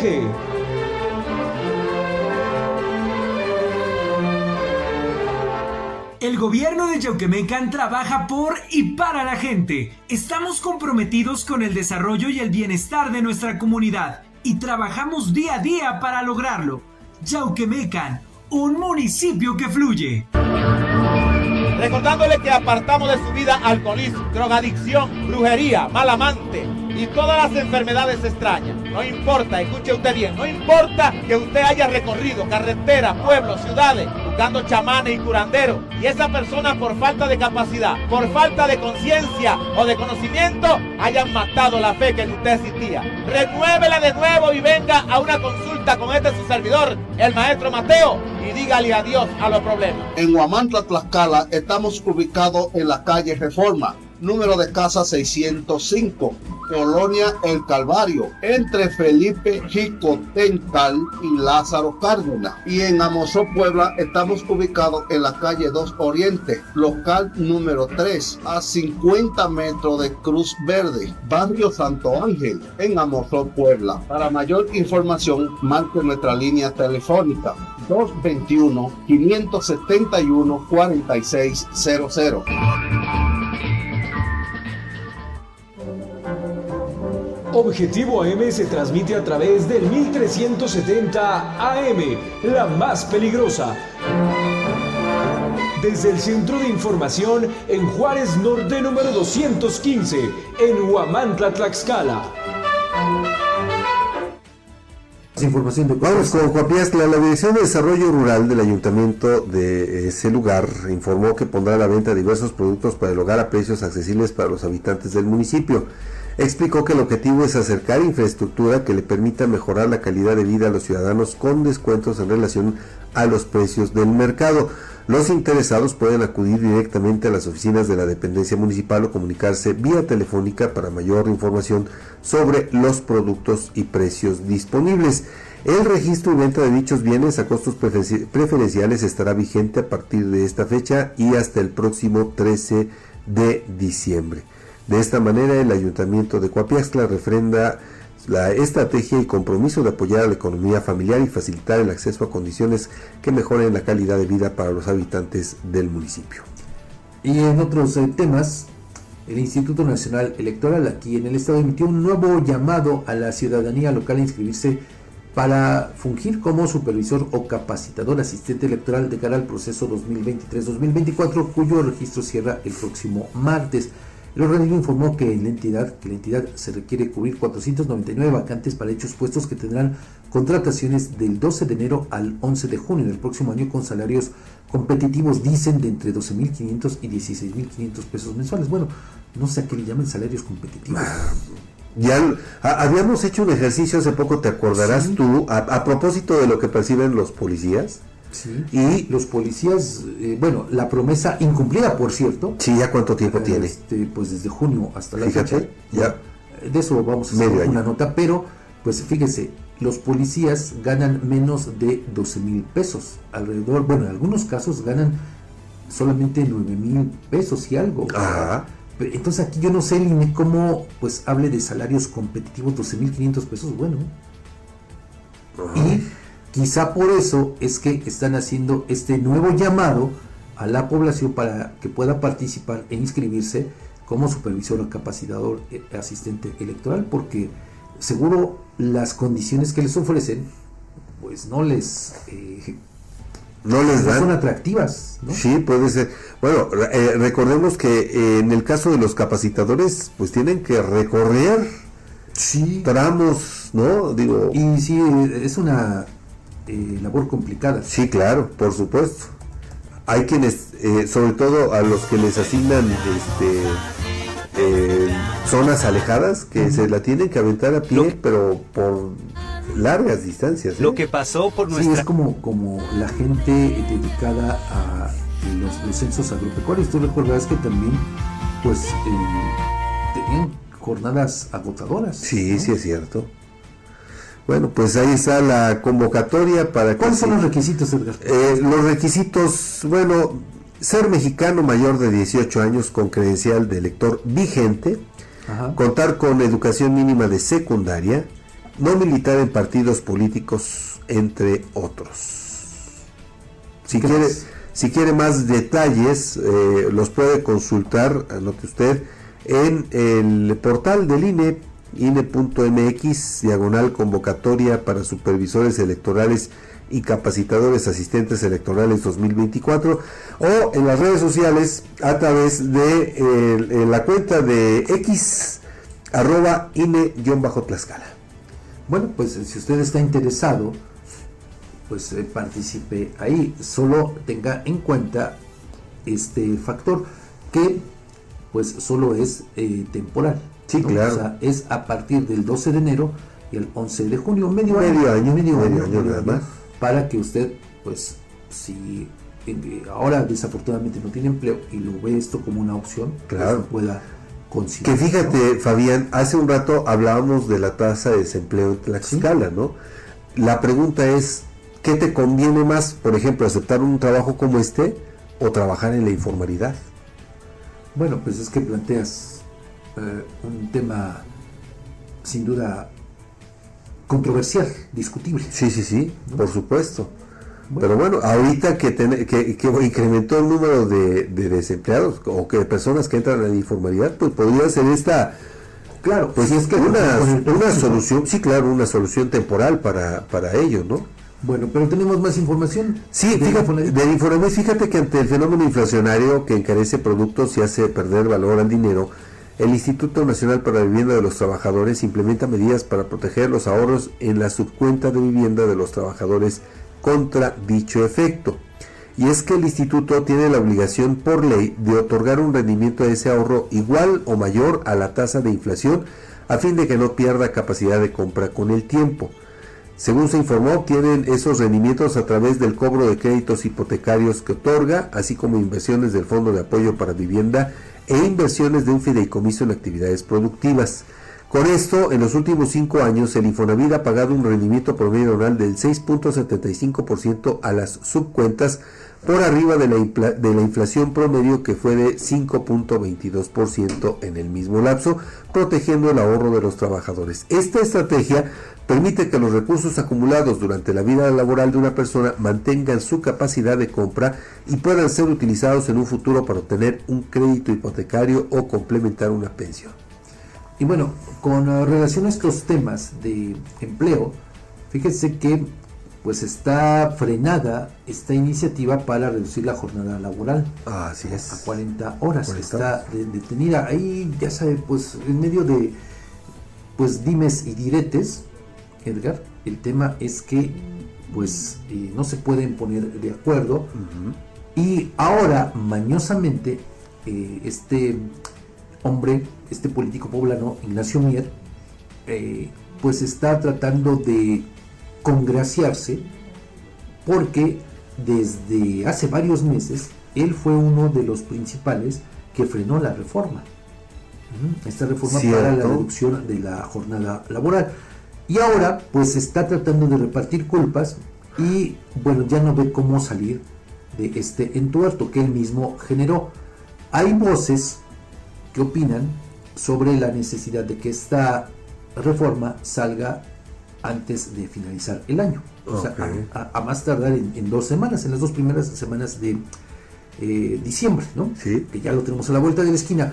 Pero le digo, ha habido otros actores que pues opinan todo lo contrario, incluso, obvio, gente pues de la industria, de las empresas, Ujú. refieren que no es viable, no es recomendable, por lo menos no estos, en este momento, cuando se viene saliendo de pues toda esta crisis generada por la pandemia, no, no es eh, posible que pueda darse un paso de esta naturaleza. Eso es lo, lo que supuestamente dicen algunas personas.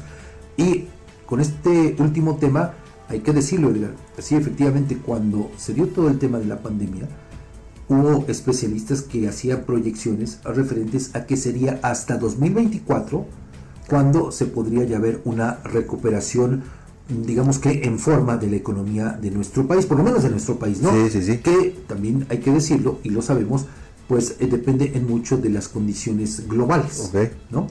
Eh, de cómo se vaya evolucionando también la economía en el mundo. Pero bueno, eh, fíjese, si nos atenemos a eso, pues entonces la recuperación de muchas empresas comenzaría a partir de 2024. Bueno, no quiere decir que eh, por decreto del día 1 de enero ya empiece la Sí, sí, sí, recuperación. no. Tien- tendrá que ser también que continuar de esta manera gradual y ver cuántos meses más puede llevar, porque eh, tampoco puede ser con una varita mágica que de la noche a la mañana ya pueda haber una mejor condición económica.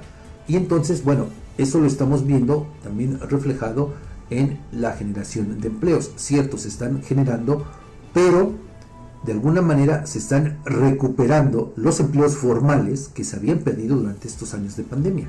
Ok, sí. Esa también es sí, que- que- sí, sí, sin duda. Y fíjate que algo que tenemos que, que también prever es que eh, esta recuperación que está prevista para el 2024 podría tener un viraje dependiendo también del resultado del proceso electoral. Totalmente de acuerdo. ¿No? Entonces, bueno, habrá, le digo, voces quienes insistan en eh, la aprobación de esta reforma electoral para disminuir las jornadas de 48 a 40 horas. Otros dirán lo contrario. Y bueno, pues estaremos pendientes de lo que ocurre en los siguientes meses. Pero le digo, por lo pronto, ahí sigue la eh, discusión. Lo cierto también es que hay que considerarlo de esta manera. Edgar, no todos los trabajadores, por eh, el hecho de que se apruebe eventualmente la reforma, pues verán reducida su jornada laboral. Así es. Eso también es cierto. Y habría que medirle ahí las eh, implicaciones que tendría para las empresas, sobre todo para las microempresas, los micronegocios, que son los que tendrían mayor problema.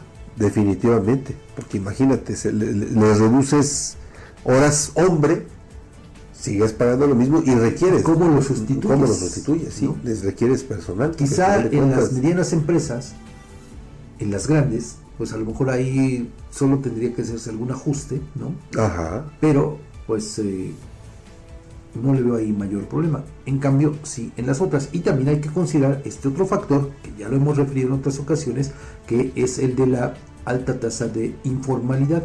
Ahí sí no va a haber eh, repercusiones, ¿eh? Porque además, por las comisiones mismas en las que se generan esos empleos, sabemos que los horarios laborales no son ni de 40 horas a la semana, ¿eh? Ni de 48, perdón, de 48 horas, son de muchas más horas. Tan solo hay jornadas en las que se avientan por lo menos 12 horas. 12 horas. sí, 12 es cierto, horas sí. Entonces, y quienes a lo mejor con un día de descanso, ¿eh? A lo mejor, Sí, exactamente. en el- en el mejor de los casos. En el mejor de los casos, porque en otros, definitivamente eso no se cumple. 12 horas y medio día del sábado. Fíjate nada más. Pues vamos eh, al, al siguiente corte. Oye, ¿tú has tenido alguna experiencia negativa con el juego de parquímetros?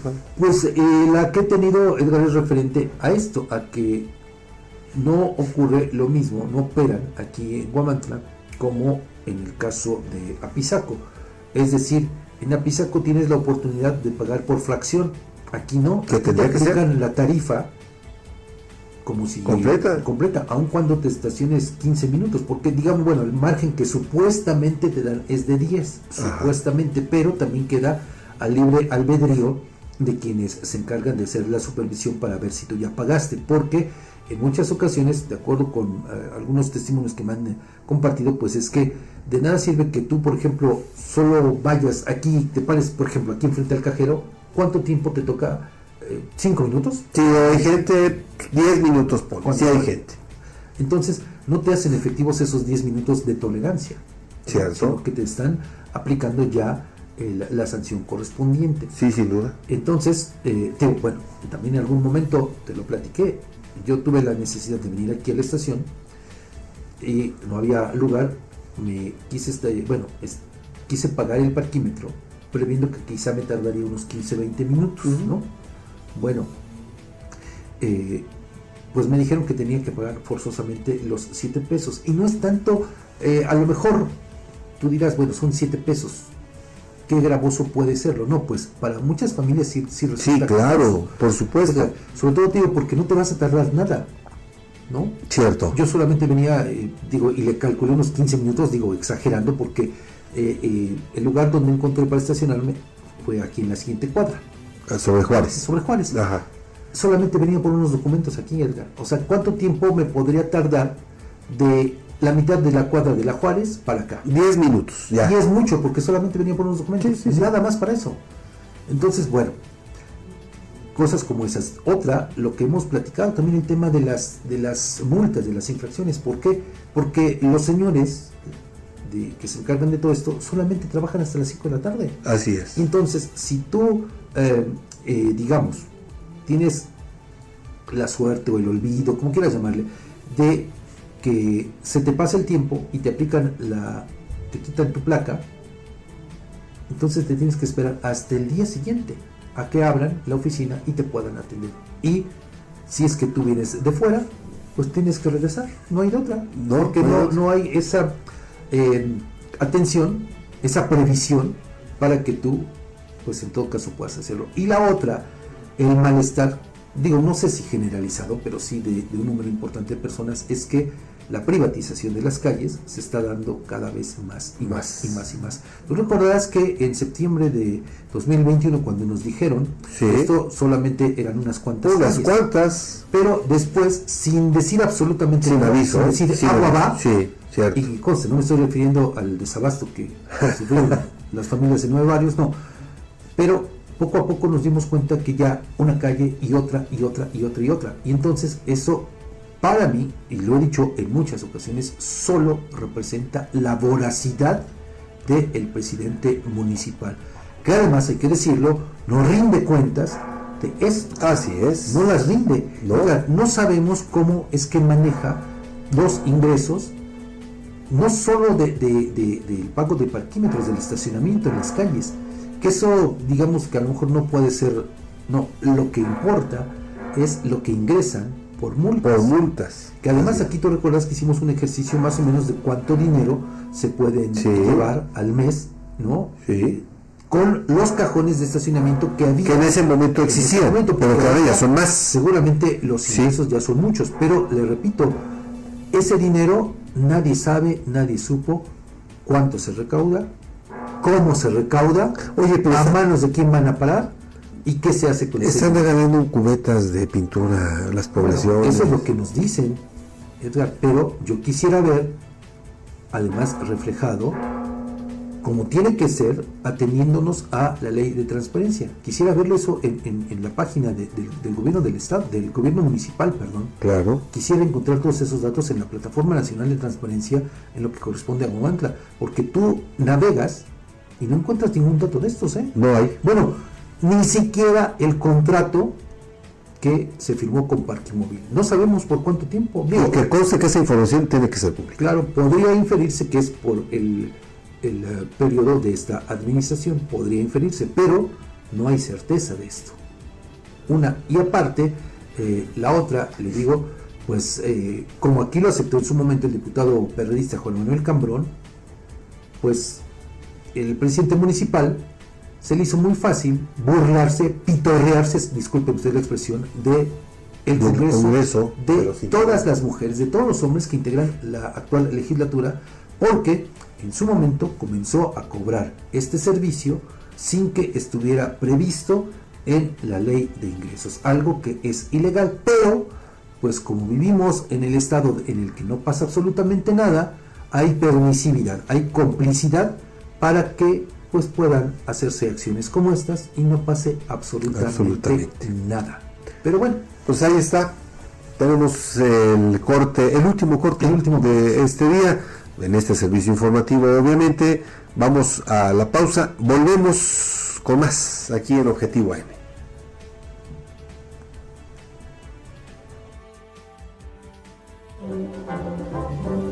Las denuncias ciudadanas tienen voz en Objetivo AM. Envía tus mensajes de voz al WhatsApp 247-132-5496. Síguenos en nuestras redes sociales, Twitter, arroba Huamantla, Facebook, la más peligrosa 1370 AM, Instagram, huamantla.tv y TikTok, huamantla.org.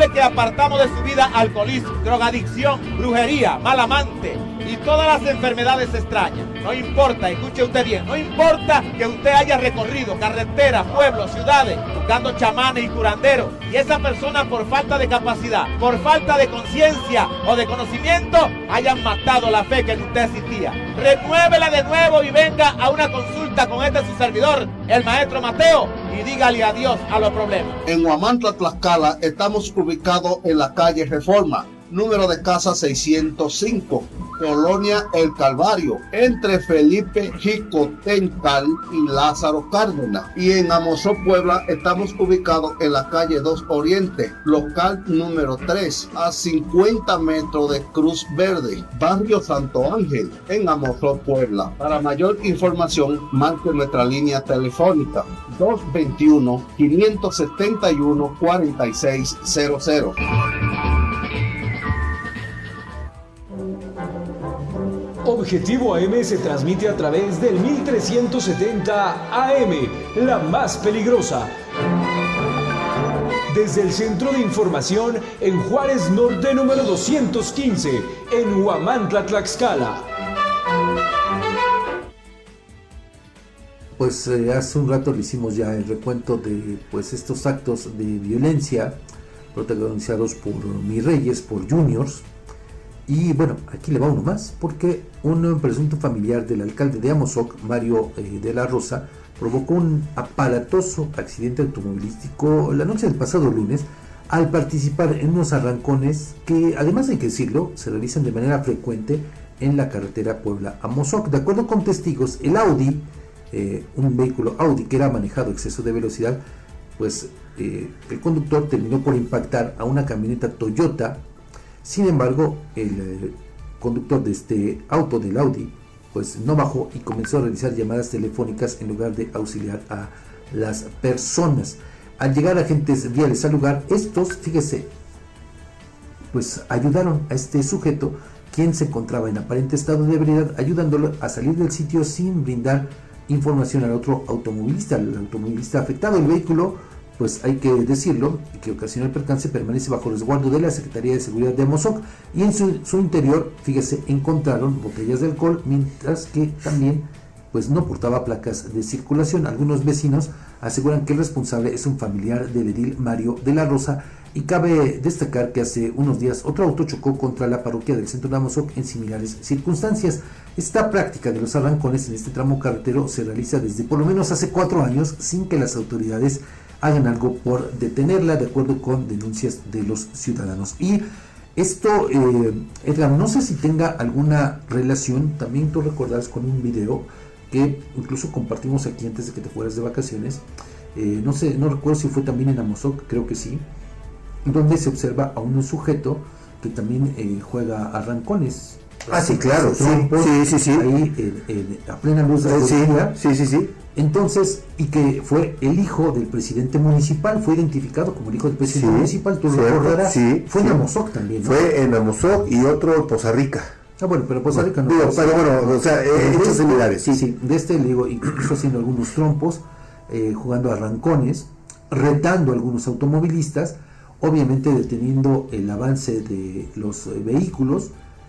Y bueno, pues también desde ese momento se habló sobre esto, ¿no? Si habría alguna consecuencia en contra de este Junior, de este mi rey, pero pues no pasó nada. Sí, es que, es que ¿qué va a pasar, Fabián? Digo, ahí el- la cuestión es que desafortunadamente eh, las redes de poder también generan impunidad, ¿no? Y como en este caso, pues si estás directamente ligado con el... eh, con, con alguien con poder, con alguien con una representación, pues mira. Y bueno, pues vamos a más. Vamos a más. Si me permites, Fabián, fíjate que nos envían una, una imagen, la vamos a compartir en este momento, pero que ya empieza a generar suspicacias, porque eh, ¿qué papel jugaron en el pasado proceso electoral eh, Humberto Macías Romero y eh, Carlos Santiago Pimentel? ¿Qué papel jugaron? Eran contrarios, ¿no? En teoría. En teoría. Pues fíjate que fueron captados en una imagen desayunando alegremente.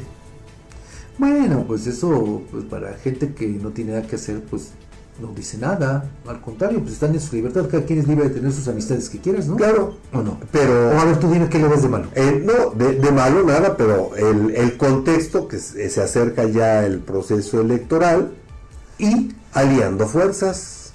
Y pues ahí está, fíjate. Pues déjalos, están en su derecho. No. Ahí, lo, quizá lo único malo, ¿sabes qué sería? Pues es que eh, Humbertito, pues ya no tiene de- el, el dinero que tenía disponible en, cuando fue titular del Fideicomiso de Ciudad Industrial Chicotencata Ajá. para pagar las cuentas, unos cuentonones. Sí, sí, sí, claro. Es lo único malo que yo le veo, ¿no? Bueno, pues mira, por lo pronto. ¿Y quién sabe quién habrá pagado? Lo, lo- lo que sí, quién sabe quién. Por lo pronto critican esta reunión porque, bueno, pues señalan que hace tres años eran enemigos. Pero bueno, Edgar, acuérdate que pues en política también los enemigos no son para siempre. No, eso sí. Al contrario, lo que hemos visto de un tiempo a la fecha es estas prácticas recurrentes de alianzas contra natura. Bueno, ahí tienes esta alianza del PRI PAN PRD, Edgar. En otros momentos era impensable. Y por otro, el famoso chapulineo. Además, ¿no? ese es otro. Digo, porque pues a- aquí ya, ya vimos dos chapulincitos, porque primero uno estaba en el PRI y ahora es de Morena. Aquí la gran pregunta sería, Edgar, el padrinazgo de quién buscan. Digo, porque Humberto, todo parece indicar que ya perdió a su madrina favorita, a la senadora priista Beatriz Paredes, ¿no? Sí. Eh, a eso voy, Edgar, a- al, al meollo del asunto, porque bueno, tú te puedes sentar con quien tú quieras, pero Sí, sí. aquí el tema más bien es eso, es ver un poco más allá del, del- del asunto. Porque, eh, fíjese, o sea, de entrar en el caso de Humberto, es todavía más emblemático este chapulineo, esa incongruencia ideológica. ¿Por qué? Porque, a ver, fíjese, ¿cómo es posible que un panista, como él se presume, de cepa, trabajando, trabajando, ¿eh? Trabajando para una senadora priista. Ah, sí. Que además conocemos el talante ideológico, eh, la vertiente ideológica de Beatriz Paredes. O sea, serían como el agua y el aceite. Así es. Pero, bueno, no solo eso, sino que gracias a ella, Humberto Macías fue impuesto como candidato de esta alianza antinatura Ajá. en el proceso anterior. En el proceso anterior, ¿no? ¿cierto? Sí. Entonces, por eso que no nos extrañe que ahora, pues quizá... Y que después va a parar a un gobierno morenista. Adem- o sea, vea nada más, exacto. ¿Cuál congruencia tiene Humberto Macías en el hacer y en el decir? Pues ninguna. Entonces, ahora no sería nada extraño que se aliara con este personaje. ¿Sigue en Morena? Sí, ¿Sigue en sí, sí, sí, sigue en Bueno, Morena. imagínense, pues para tratar ahí de hacer algunos amarres. ¿Por qué? Por algo muy sencillo. Recuerde, estar fuera del presupuesto, vivir fuera del presupuesto es vivir en el error. Y entonces, pues es muy fácil, ¿no? Estar trabajando ahí sin importar la congruencia ideológica. Y en el caso de, de Pimentel, bueno, pues él no sé qué eh, tantas posibilidades pueda tener de buscar un nuevo cargo de elección popular. No lo sé. Por lo pronto ya levantó la mano. Bueno, pero de levantar la mano, Edgar, ¿a cuántos conocemos? Pues hasta ahorita, hasta ahorita, por lo que se ha sabido, hay tres que son los que sí ya eh, se registraron. En el proceso de, Morena. de Morena. Por eso, de Morena. pero, pero, además de otros que se dicen amiguísimos de la gobernadora, amiguísimos de Claudia Sheinbaum, amiguísimos de López Obrador, ¿cuántos de esos encontramos no solamente aquí en el municipio, sino Ah, no, claro, en, todas partes. Pero bueno, a ver, si ya fracasaron los dos, porque eso hay que decirlo, con todas sus letras, son unos fracasados de la política. Edgar, esa es una realidad que no quieren ver. Si uno fracasó en el PAN, si el otro fracasó en Morena para llegar a la presidencia de la República, y ahora, pues vea, tratan de aliar fuerzas, pues, ¿qué se puede esperar de una alianza de esta naturaleza? Pues todo un Frankenstein, ¿no? Que al final de cuentas, eso fue también, estos dos personajes fueron los que provocaron que quien gobierno de Guamantla llegara, aún no teniendo posibilidades. Exactamente, sí. ¿Pero por qué? Por sus ambiciones Así es. personalísimas. Pues mira, de nueva cuenta floran estas ambiciones. Y bueno, pues como dicen, ¿no? Si, si se juntan no va a ser para algo bueno. Pues ¿A ahí quién- está. ¿A quién le querrán hacer la maldad? Creo que esa es la pregunta de los 64 millones. ¿Tú crees? ¿No? ¿No, no se la querrán hacer ellos mismos? Bueno, podría ser, digo, en una de esas, a veces la torpeza es tan grande que tú piensas que la unión o estas alianzas son para favorecerte, pero pues resulta todo lo contrario. Todo lo contrario, por supuesto. Porque, pues a fin de cuentas, son cartuchos quemados ya. Sin duda. Les guste o no les guste. Y aunque se enojen, pues hay que decirlo así, Edgar. ¿No? Porque, pues, eh, se vio en los resultados del proceso anterior. Ah, va- van a querer Por eso, repetir. qué, qué bueno que sacaste este dato. Les gana quien ni siquiera estaba en el radar, pero que ahora se siente además con eh, como el gran político y que puede hacer grandes cosas, ¿no? Así es. Pero, pues eh, solamente recuerda, Edgar, eh, aquella canción de Coco Sánchez, Me caí de la nube en que andaba. Sí, cierto, cierto. Desafortunadamente. Pues eh, nos vamos con. ¿Tienes eh, ahí algo más ya para despedirnos? Algo más, vamos a, a- a ver. Ah, ok. eh, bueno, pues nos están haciendo llegar esta información de última hora, Fabián, en el que, eh, pues, la persona de la que estábamos platicando sobre todo en este percance en, el, de Santa Cruz perdió la vida. Ah, ya, pero Mujer, Alejandra, de pena, qué 36 triste. años de edad, eh, perdió la vida, eh, pues prácticamente la tarde de ayer, entre la tarde y la noche de, de ayer, perdió la vida esta mujer de 36 años, quien durante la noche del martes, eh, pues fue víctima de este percance vial sobre Boulevard Revolución, frente a la unidad Santa Cruz, en donde el conductor de la camioneta marca Volkswagen tipo Taos, color blanco, impactó de manera lateral al vehículo que manejaba ella, un Ford tipo Fiesta, color arena, en el que resultó Qué pena. lesionada. Qué pena, qué, qué pena. Que esto Lamentable haya eh, este ocurrido. hecho. Eh, pues aquí habrá que estar pendientes también de pues qué es lo que determinan las autoridades. Las autoridades. Y lo que decíamos, sin deberla, sin temerla, ahí está la consecuencia, ¿no? Desgraciadamente, por la irresponsabilidad de uno. Lo decíamos a propósito de ese percance que recordábamos en Tlasco. Fíjate, qué lamentable. Nuestras condolencias a la familia de la víctima. Sí. Y bueno, pues así nos despedimos, Edgar. Ya, las 9 de la mañana con 3 minutos. Como siempre, un gusto y un placer, Fabián. Nos escuchamos mañana a partir de las de las 7 y bueno, de estos temas que le hemos compartido, pues solamente se los dejamos para la reflexión, ¿no?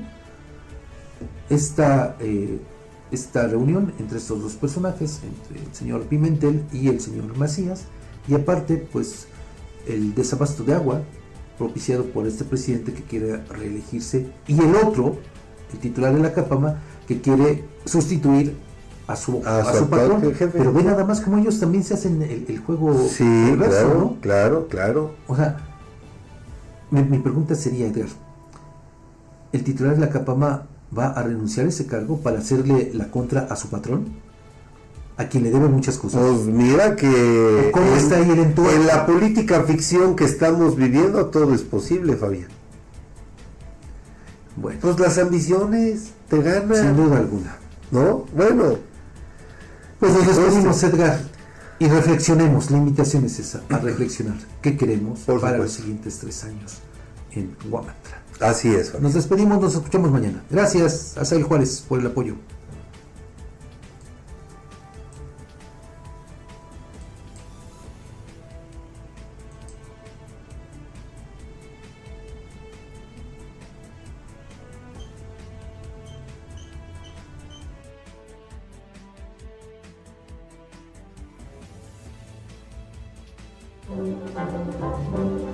Las denuncias ciudadanas tienen voz en Objetivo AM. Envía tus mensajes de voz al WhatsApp 247-132-5496.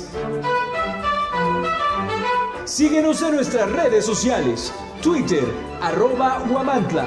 Facebook, la más peligrosa 1370 AM. Instagram, huamantla.tv. Y TikTok, huamantla.org.